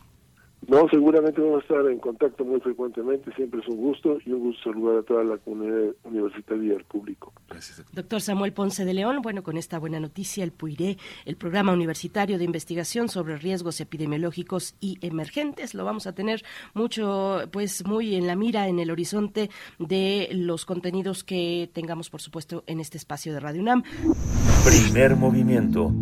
Hacemos comunidad con tus postales sonoras envíalas a primermovimientounam.gmail.com Muchas gracias por permanecer aquí en Radio UNAM en primer movimiento y bueno, ya nos estamos acercando al cierre, al cierre de, de, esta, de este, de esta programación especial de primero de mayo con una recomendación literaria. Vamos a cerrar con recomendación literaria. Les vamos a compartir la conversación que tuvimos con Lola Ancira, la escritora Lola Ancira, licenciada en letras modernas en español por la Universidad Autónoma de Querétaro, quien nos presentó eh, Todo Ángel es Terrible, una novela de Gabriela Rábago Palafox, una de esas de esos materiales literarios, una novela que fue eh, recuperada por la colección Vindictas y que se presentó en la pasada Fil Minería. Así es que vamos a escuchar eh, bien interesante, de verdad muy muy interesante tanto el perfil de la escritora principal, digamos, de esta obra que es eh, Gabriela Rábago Palafox, como quien reseña esta obra, quien que es Lola Ancira, una una joven escritora. Bueno, vale mucho la pena hacer acercarse a, estas, a, a ambas, pues, a ambas propuestas literarias, pues vamos, vamos con ello, volvemos. Toma nota y conoce nuestra recomendación literaria. La obra de Gabriela Rábago Palafox, bajo el nombre de Todo Ángel es Terrible, aborda temas relacionados con la sexualidad, la homosexualidad, las enfermedades de transmisión sexual y los estigmas sociales. La autora, que falleció en octubre de 1995, da voz a grupos relegados por el sistema patriarcal, así que da paso a hablar sobre la diversidad, las sexualidades disidentes, la libertad de ejercer o no la maternidad y la profundización en las tribulaciones morales y sociales. Todo ello se desarrolla ante la vulnerabilidad de la población marginada por la represiva moralidad de la sociedad mexicana. De acuerdo con el prólogo la introducción de Lola Ancira, esta obra rompió el silencio sobre cuestiones satanizadas por la sociedad mexicana ligadas con la frustración y la sexualidad. Así es que, bueno, mm, eh, además describe a la autora como una artista prolífica y dinámica que mediante la literatura fantástica, la novela negra, la ciencia ficción, se ha hecho acreedora a múltiples premios y reconocimientos, al menos desde la década de los setentas. Así es que, bueno, mucho de qué hablar sobre esta obra, sobre esta escritora, Gabriela Rábago Palafox, que ahora pues se coloca en los títulos de la colección Vindictas de Literatura UNAM. Y para hablar de ello nos acompaña Lola Ancira. Ella ha publicado, como ya hemos comentado desde temprano, varios ensayos. Seguramente ustedes la conocen y si no, bueno, se están perdiendo a una gran escritora mexicana. Lola Ancira ha publicado ensayos, cuentos, reseñas literarias en diversos medios electrónicos y también impresos. Estudió la licenciatura en Letras Modernas en Español en la Universidad Autónoma de Querétaro y bueno, eh, nos acompaña esta mañana Lola Ancira. Muy buenos días. Bienvenida a Primer Movimiento. Qué gusto tenerte con nosotros. ¿Cómo estás? Hola, buenos días. Muy bien, muchas gracias a ustedes por la invitación. Yo muy contenta de hablar de nuestra querida Gabriela con ustedes. Pues cuéntanos, cuéntanos, Lola, eh, eh, bueno, cuéntanos cómo te acercas a Gabriela Rábago Palafox, cómo llegas tú a ella y quiénes, quienes seguramente, bueno, quienes hagan memoria de los años 80 la van a encontrar entre, entre sí, las autoras leídas en aquellos años, pero la cuestión es que se dejó de editar. Cuéntanos un poco, ¿quién fue Gabriela Rábago Palafox y cómo llegas tú, Lola Ancira, a esta escritora mexicana? Pues eh, Gabriela Rábago eh, fue una escritora que nació en 1950, murió en el 95, como ya lo comentabas, eh, murió muy joven y hay como mucha especulación en torno a su muerte. ella pues fue muy prolífica, escribió libros, escribió novela, cuento, escribió también literatura infantil, ganó varios premios, también como ya lo mencionabas. Entonces, en su época sí fue reconocida, ganó también una beca con la que escribió esta novela de la que vamos a hablar hoy, Todo Ángel es Terrible eh, y después, eh, pues ya no se reeditaron sus obras, también como comentabas. Entonces, eso es lo que pues imposibilita que los lectores se acerquen a su obra. Eh, Gabriela estudió en la escuela normal, no ejerció como normalista, pero pues estudió en la escuela normal. También eh, fue guionista para televisión, eh, publicó, bueno, colaboró más bien en revistas, en suplementos culturales, eh, fue también dramaturga, poeta, eh, entonces, bueno, eh, esto es tiene que ver con lo que comentaba que era muy prolífica, fue muy reconocida también, ganó varios premios, y bueno, después de su muerte hay como un gran silencio también porque pues la familia de Gabriela estaba como en contra de los temas que ella tocaba en su literatura y por eso pues pues no permitían que se reeditara. Entonces ahí tiene que ver también esta cuestión de, de la familia, no nada más eh, pues lo que ya sabemos de que las autoras normalmente son invisibilizadas y no tienen tanto eh, tanto enfoque digamos como los autores eh, masculinos o los autores hombres. Entonces bueno eso eh, pasó con ella. Eh, ella ganó en 1988 el premio nacional eh, de Puebla de cuento de ciencia ficción es la primera mujer que lo gana y lo ganó con un cuento que se llama Pandemia. Yo lo primero que leí de ella fue precisamente ese cuento, que es un cuento que habla de eh, pues una pandemia como la que estamos viviendo desde hace años, pero bueno, fue en el 88 y también está muy relacionado con el VIH, entonces eh, pues es como por los años cuando la, enfermedad se descubrió y demás. Eh, es un cuento de unas cinco o seis cuartillas, es un cuento breve, pero a mí me parece que eh, pues maneja la atención muy bien. Los, la, el eje temático también tiene que ver mucho con la dualidad de la naturaleza humana, con la complejidad de las emociones también, con las relaciones interpersonales, que es como lo que toca en su obra desde distintos ángulos todo el tiempo. Y bueno, es el primer cuento que yo le veo a ella, eh, me acerco a su obra, la descubro, me parece sensacional. Eh, yo doy un curso de literatura fantástica desde hace cuatro años en Literaria, que es una escuela de escritores, entonces incorporé el cuento a mis lecturas y, y bueno, desde entonces pues ya la leo, la analizo, también la comparto con otros, eh, con otros escritores, con colegas y pues eh, Socorro Venegas y Ave Barreras me invitaron a hacer la introducción de esta reedición eh, el año pasado, eh, más, más o menos por marzo, ya justo hace un año. Y pues yo estaba feliz de la vida porque es la colección de Vindictas es una maravilla, es esta oportunidad de reeditar precisamente a las autoras que quedaron, digamos, un poco en el olvido. Entonces, pues yo estoy muy contenta de que por fin se pueda leer de nuevo en papel a Gabriela y que llegue pues a las manos de muchos lectores. Pues qué, qué, qué interesante, eh, Lola, que en aquellos tiempos, eh, en los años 80, durante todos los años 80, eh, tal vez principios de los 90, pues tuviéramos una escritora mujer que se asomara a estos temas, que son temas tabú, son temas tabú para la sociedad o, y lo eran mucho más en, en aquellos momentos, temas rodeados de estigmas, temas que tienen que ver con lo que hoy llamamos diversidad sexual, pero que antes era homosexualidad en general. Y me llama la atención eh, pensar en estas temáticas en el en el motivo digamos de eh, de sus de su de la obra de Gabriela Rábago Palafox eh, digamos en, en, las temáticas que ella abordaba como motivo de que no fuera de, eh, reeditada de que de que la familia decidiera no eh, pues que no avanzara la obra que contenía este tipo de temáticas o cómo lo ves tú cómo ves esa cuestión por qué por qué la familia habrá decidido eso pues, eh, en mi opinión, es por prejuicios y también, bueno, algo que tiene mucho que ver con la, esta novela eh, es que son, es muy autobiográfica. Eh, Gabriela tocaba muchos temas eh, relacionados con su propia vida, también tenía personajes como muy similares a sus hermanos, a sus papás. Eh, todo el tiempo también en esta novela, por ejemplo, está presente la música, la literatura, entonces eh, ella se formó en una familia de músicos y, de lectores también, y todo eso está muy presente en, en su obra. Entonces, eh, lo que hace también es usar la literatura como un método de crítica social y eh, pues es muy claro. Entonces, eh, pues a la familia no le agradaba esto, no le no le agradaba tocar estos temas.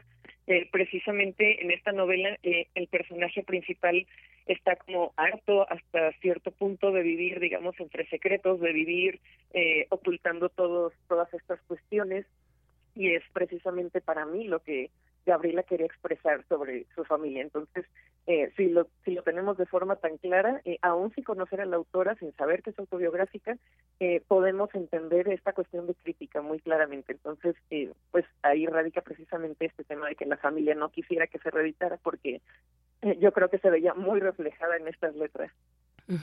Lola, eh, y bueno, decir también que Gabriela mm, se adentraba en varios géneros. Eh, cuéntanos un poco de ello, de los géneros que manejaba, de los géneros literarios, eh, la, la, novela policíaca, incluso, eso me sorprendió mucho. Y, y, tiene por ahí cuestiones también que abordan el, el, vampirismo, si no me equivoco. A ver, cuéntanos un poquito mm, de, de esa parte, de los géneros que desarrolló Gabriela Rábago Palafox y de dónde vamos a ubicar entonces a Todo Ángel es Terrible, que es el título que ahora co eh, comprende, eh, que se encuentra en la colección de Vindictas. Sí, pues eh, en cuanto al vampirismo, tiene un libro que se llama La voz de la sangre que publicó en 1990, que también ganó eh, un, un concurso en los premios literarios estatales del 89 y en La voz de la sangre son 12 relatos que tienen que ver con distintos tipos de vampirismo.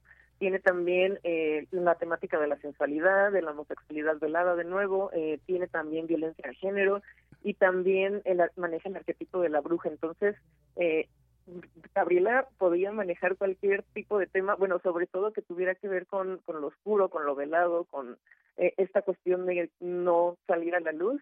Y bueno, en La Voz de la Sangre tiene, por ejemplo, El Recetador o Criaturas de la Noche, que a mí me parece un cuento maravilloso también, eh, germánica, entonces, eh, bueno, la habilidad de Rábago para para la narración breve también era eh, fantástica. Eh, tenemos ahí, como bien mencionabas, eh, pues los distintos tipos de vampirismo que van más hacia el terror. También ya mencionabas como esta diferencia entre el terror y el horror. Y bueno, para mí, Gabriela, también, pues lo que hacía era acudir mucho al terror psicológico, pero también al terror social. Entonces, pues precisamente utilizaba la literatura para mostrar todas estas cuestiones, pues que no estaban bien vistas, que estaban rechazadas y, y demás. Pero bueno, aparte de La voz de la sangre, tiene otra novela que se llama eh, La muerte alquila un cuarto, que es una novela negra.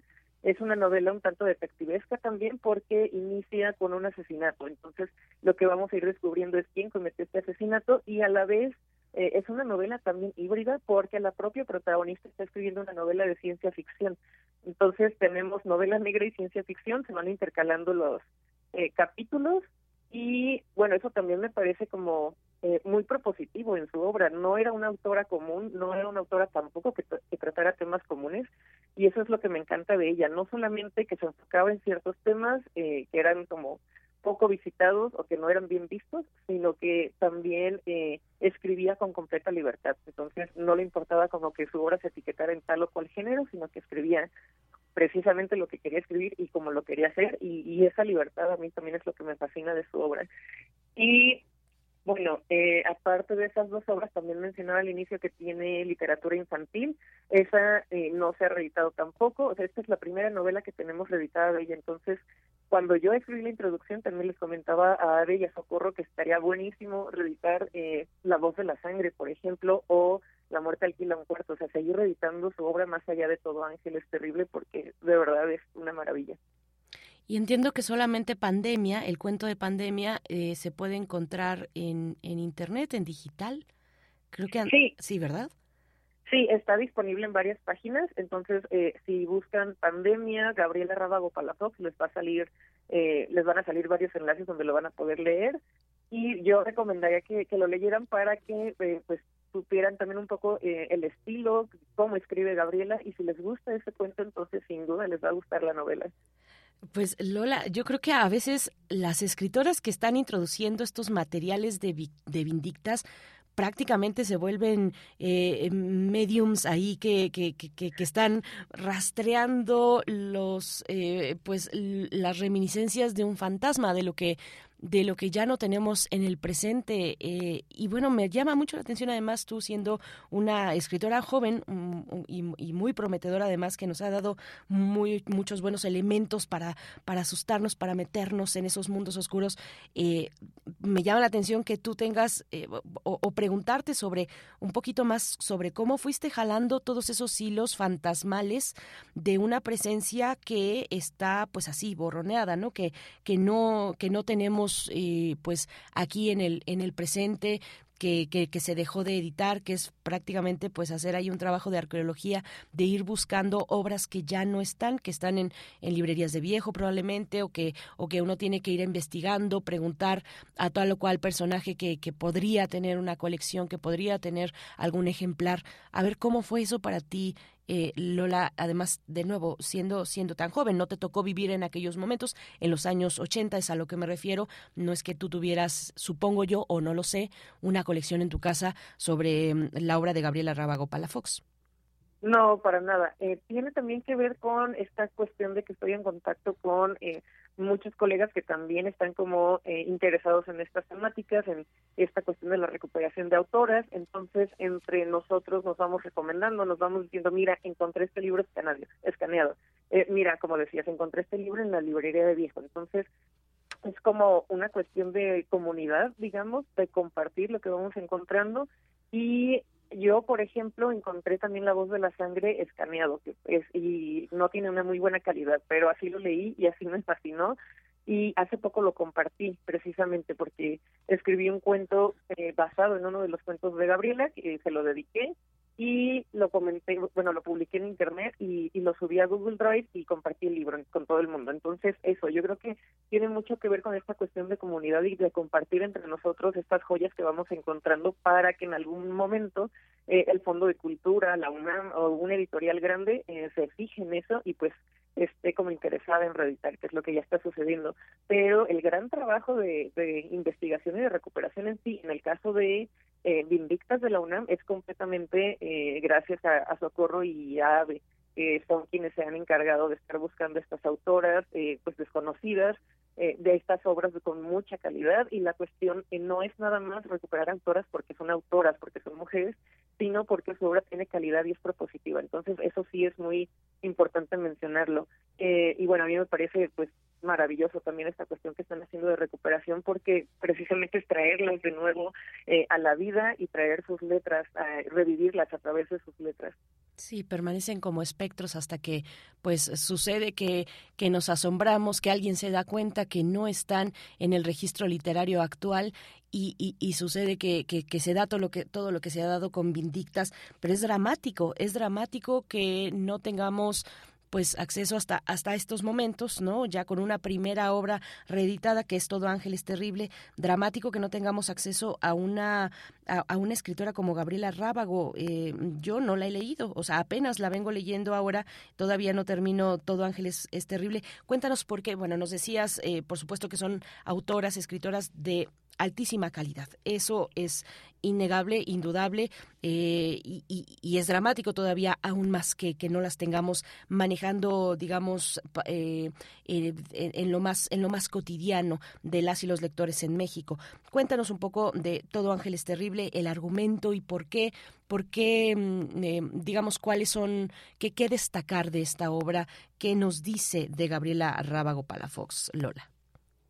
Eh, el libro, bueno, la novela Todo Ángel es Terrible va eh, de, un, protagonista que eh, es Octavio y Octavio está, digamos que es una especie de soliloquio, le está, está hablando para sí mismo, pero a la vez le está hablando a alguien más que nunca aparece y que no sabemos quién es. Pero lo que está diciendo Octavio es que precisamente recibió un telegrama en el que su hermano le está diciendo que lo va a visitar después de varias décadas de no verse y pues no sabe qué hacer, no sabe si ir por el aeropuerto, si verlo, si no verlo, y ese es como el punto de partida. Entonces nos vamos hacia el pasado, Octavio empieza a, a rememorar su infancia, a estos años de formación, es una novela de formación, entonces él eh, reflexiona sobre esta cuestión de la transición entre la pubertad y la adolescencia. Su hermano es un poco más grande, entonces él entra a la adolescencia mucho antes y Octavio pues se aleja un poco más en el hermano, se aleja un poco de Octavio porque pues ya está interesado en otras cosas. Eh, ese es como el punto de partida, entonces eh, después seguimos avanzando, nos damos cuenta de dónde viven, quiénes son sus vecinos, eh, cómo se lleva a cabo digamos esta vida cotidiana, eh, a qué escuela asiste, qué le gusta hacer, eh, también sabemos que la mamá está postrada casi todo el tiempo porque eh, pues tiene constantes embarazos y pues está entre la agonía y la muerte, digamos, porque de los, los constantes embarazos la llevan a una enfermedad casi mortal, pero ella sigue embarazándose porque pues está esta cuestión religiosa de que no se puede utilizar ningún método anticonceptivo, entonces ella dice que dos de sus hijos son eh, hijos del, del ritmo. Eh, entonces sí se, se ven muchas cuestiones de crítica religiosa, social, sobre todo social de la época, que son los ochentas, y los prejuicios también, los estigmas. Eh, tenemos, por ejemplo, la figura del abuelo también, que eh, pues quiere mucho a Octavio, pero después pasa al desprecio porque Octavio lo descubre en una infidelidad. Eh, tenemos a Andrés, también pasa eh, pues esto, lo que comentaba, de la pubertad a la adolescencia, cómo va cambiando, cómo va descubriendo su sexualidad y su homosexualidad también. Eh, tenemos a Toña, que es como la, la mujer que les ayuda en la casa, eh, que también no sabe bien a bien quién es Octavio del todo y los demás personajes, pero lo va descubriendo. Entonces, todo esto eh, va a través del sentido del oído, porque es muy oral la narración, y se enfoca también Gabriel en distintos eh, tonos para las voces y así particulariza muy bien a cada personaje y su transición. Todos pasan de un eh, de un estadio a otro. Entonces, eso también se nota mucho la evolución que hay de cada personaje. Y bueno, Octavio termina por llegar al clímax, a esta escena donde habla porque ya están distanciados, porque eh, todos sus hermanos se fueron a distintos lugares, eh, el hermano terminó en otro país. Y bueno, tiene que ver también con pues que ya no es, el papá está completamente ausente, está viajando todo el tiempo, la mamá sí está, pero está enferma, eh, los hermanos, pues cada quien está como en su mundo, entonces, bueno, pasa algo muy crítico entre los hermanos eh, y los separan, eh, cada uno, como decía, se va a un hogar distinto, y bueno, esta cuestión de el regreso del hermano es como si Octavio va a confrontar o no eso que sucedió y si el hermano se acuerda o no, qué tanto le va a decir. Entonces, hay como muchas cuestiones, pero todo tiene que ver con esta confrontación actual que tiene que ver con el pasado y un pasado muy terrible. Eh, y bueno, justo se llama Todo Ángel es terrible porque es parte de un verso de un poema de Rilke que tiene que ver con la cuestión de, eh, digamos, no maldad, sino más bien esta amoralidad de los infantes o de los niños eh, o de los ángeles en este caso, que tiene pues también que ver un poco con la infancia, y eh, más bien pues eso, no, no causar daño por saber que están causando daño, sino causar daño por, por no saber ¿no? lo que están haciendo y por no conocer la moral, porque son muy jóvenes. Entonces, pues va un poco por ahí. Ay, Lola, yo creo que pues nos dejas muy picados eh, con, con, esta, con esta novela. Eh, Todo ángel es terrible, eh, Lola Ancira. Y queremos saber también de ti. Nos están preguntando por acá eh, sobre este curso que nos mencionabas. Es un curso que ya lleva varios años. Decías cuatro años. Yo, yo pensaba que un poquito más, pero, pero ya lleva un, un buen tiempo este curso que impartes tú misma de literatura fantástica. Háblanos un poco de él, de dónde lo estás realizando, cómo nos acercamos y de lo que Em, está circulando ahorita de tu propio trabajo. Entiendo que está el libro de, de, despojos, tienes varios libros de cuento, de cuentos y hay por ahí em, también se está preparando una tu primera novela, Lola, ¿es así? Sí, el curso de literatura fantástica que imparto es virtual, es por Zoom. Eh, pues Gabriela es una de las grandes autoras que leemos, pero yo trato también de que eh, pues todo, digamos, mi corpus de lecturas eh, sea mayoritariamente de autoras y de autoras que no sean tan conocidas. Está también, por ejemplo, Bela Fernández, que también la acaban de reeditar, entonces sí hay muchos esfuerzos por reeditar estas autoras. Eh, ese curso lo doy en literaria, que es una escuela de escritura, y es parte del diplomado de, literaria. Entonces, eh, lo doy aproximadamente cuatro veces al año. Eh, también, si no están tomando el diplomado, también se pueden inscribir solamente a este curso. la página me parece que es literaria.org. Y bueno, es una, un curso de nueve sesiones de hora y media cada sesión y lo que hacemos es, es leer y analizar textos, también dejo ejercicios de escritura, entonces es un curso teórico práctico. Y eh, sí, estoy trabajando en mi primera novela que dejé, inicié en 2018, pero la tuve que pausar por otros proyectos de cuento que tenía que trabajar en el camino. Eh, ahora la retomé, espero terminarla este año y, y pues eso.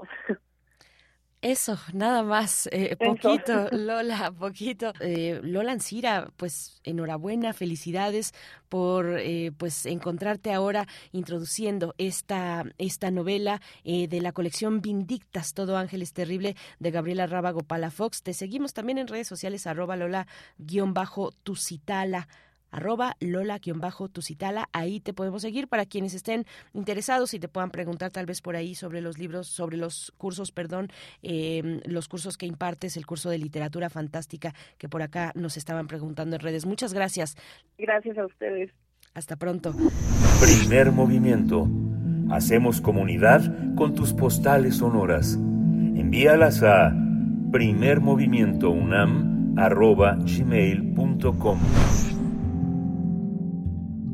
Hemos llegado al final de esta emisión de lunes primero de mayo, una eh, emisión con retransmisiones de algunos de los contenidos que esperemos eh, pues hayan disfrutado ustedes en este descanso también. Les deseamos un feliz descanso este, este día lunes. Muchas gracias por permitirnos acompañarles. Gracias en nombre de todo el equipo de Rodrigo Aguilar en la producción ejecutiva, de Violeta Berber en la asistencia de producción, de Antonio Quijano, nuestro jefe de noticias, de Tamara Quirós, también eh, Miriam Trejo, nuestra coordinadora de invitados, y por supuesto de Miguel Ángel Quemain en la conducción. Eh, se despide de ustedes Berenice Camacho. Les deseamos lo mejor y el día de mañana estaremos ya por acá en vivo, ya mañana martes, mañana martes 2 de mayo estaremos con ustedes como siempre, como es costumbre, en vivo. Así es que muchas gracias. Quédense aquí en Radio UNAM. Esto fue Primer Movimiento.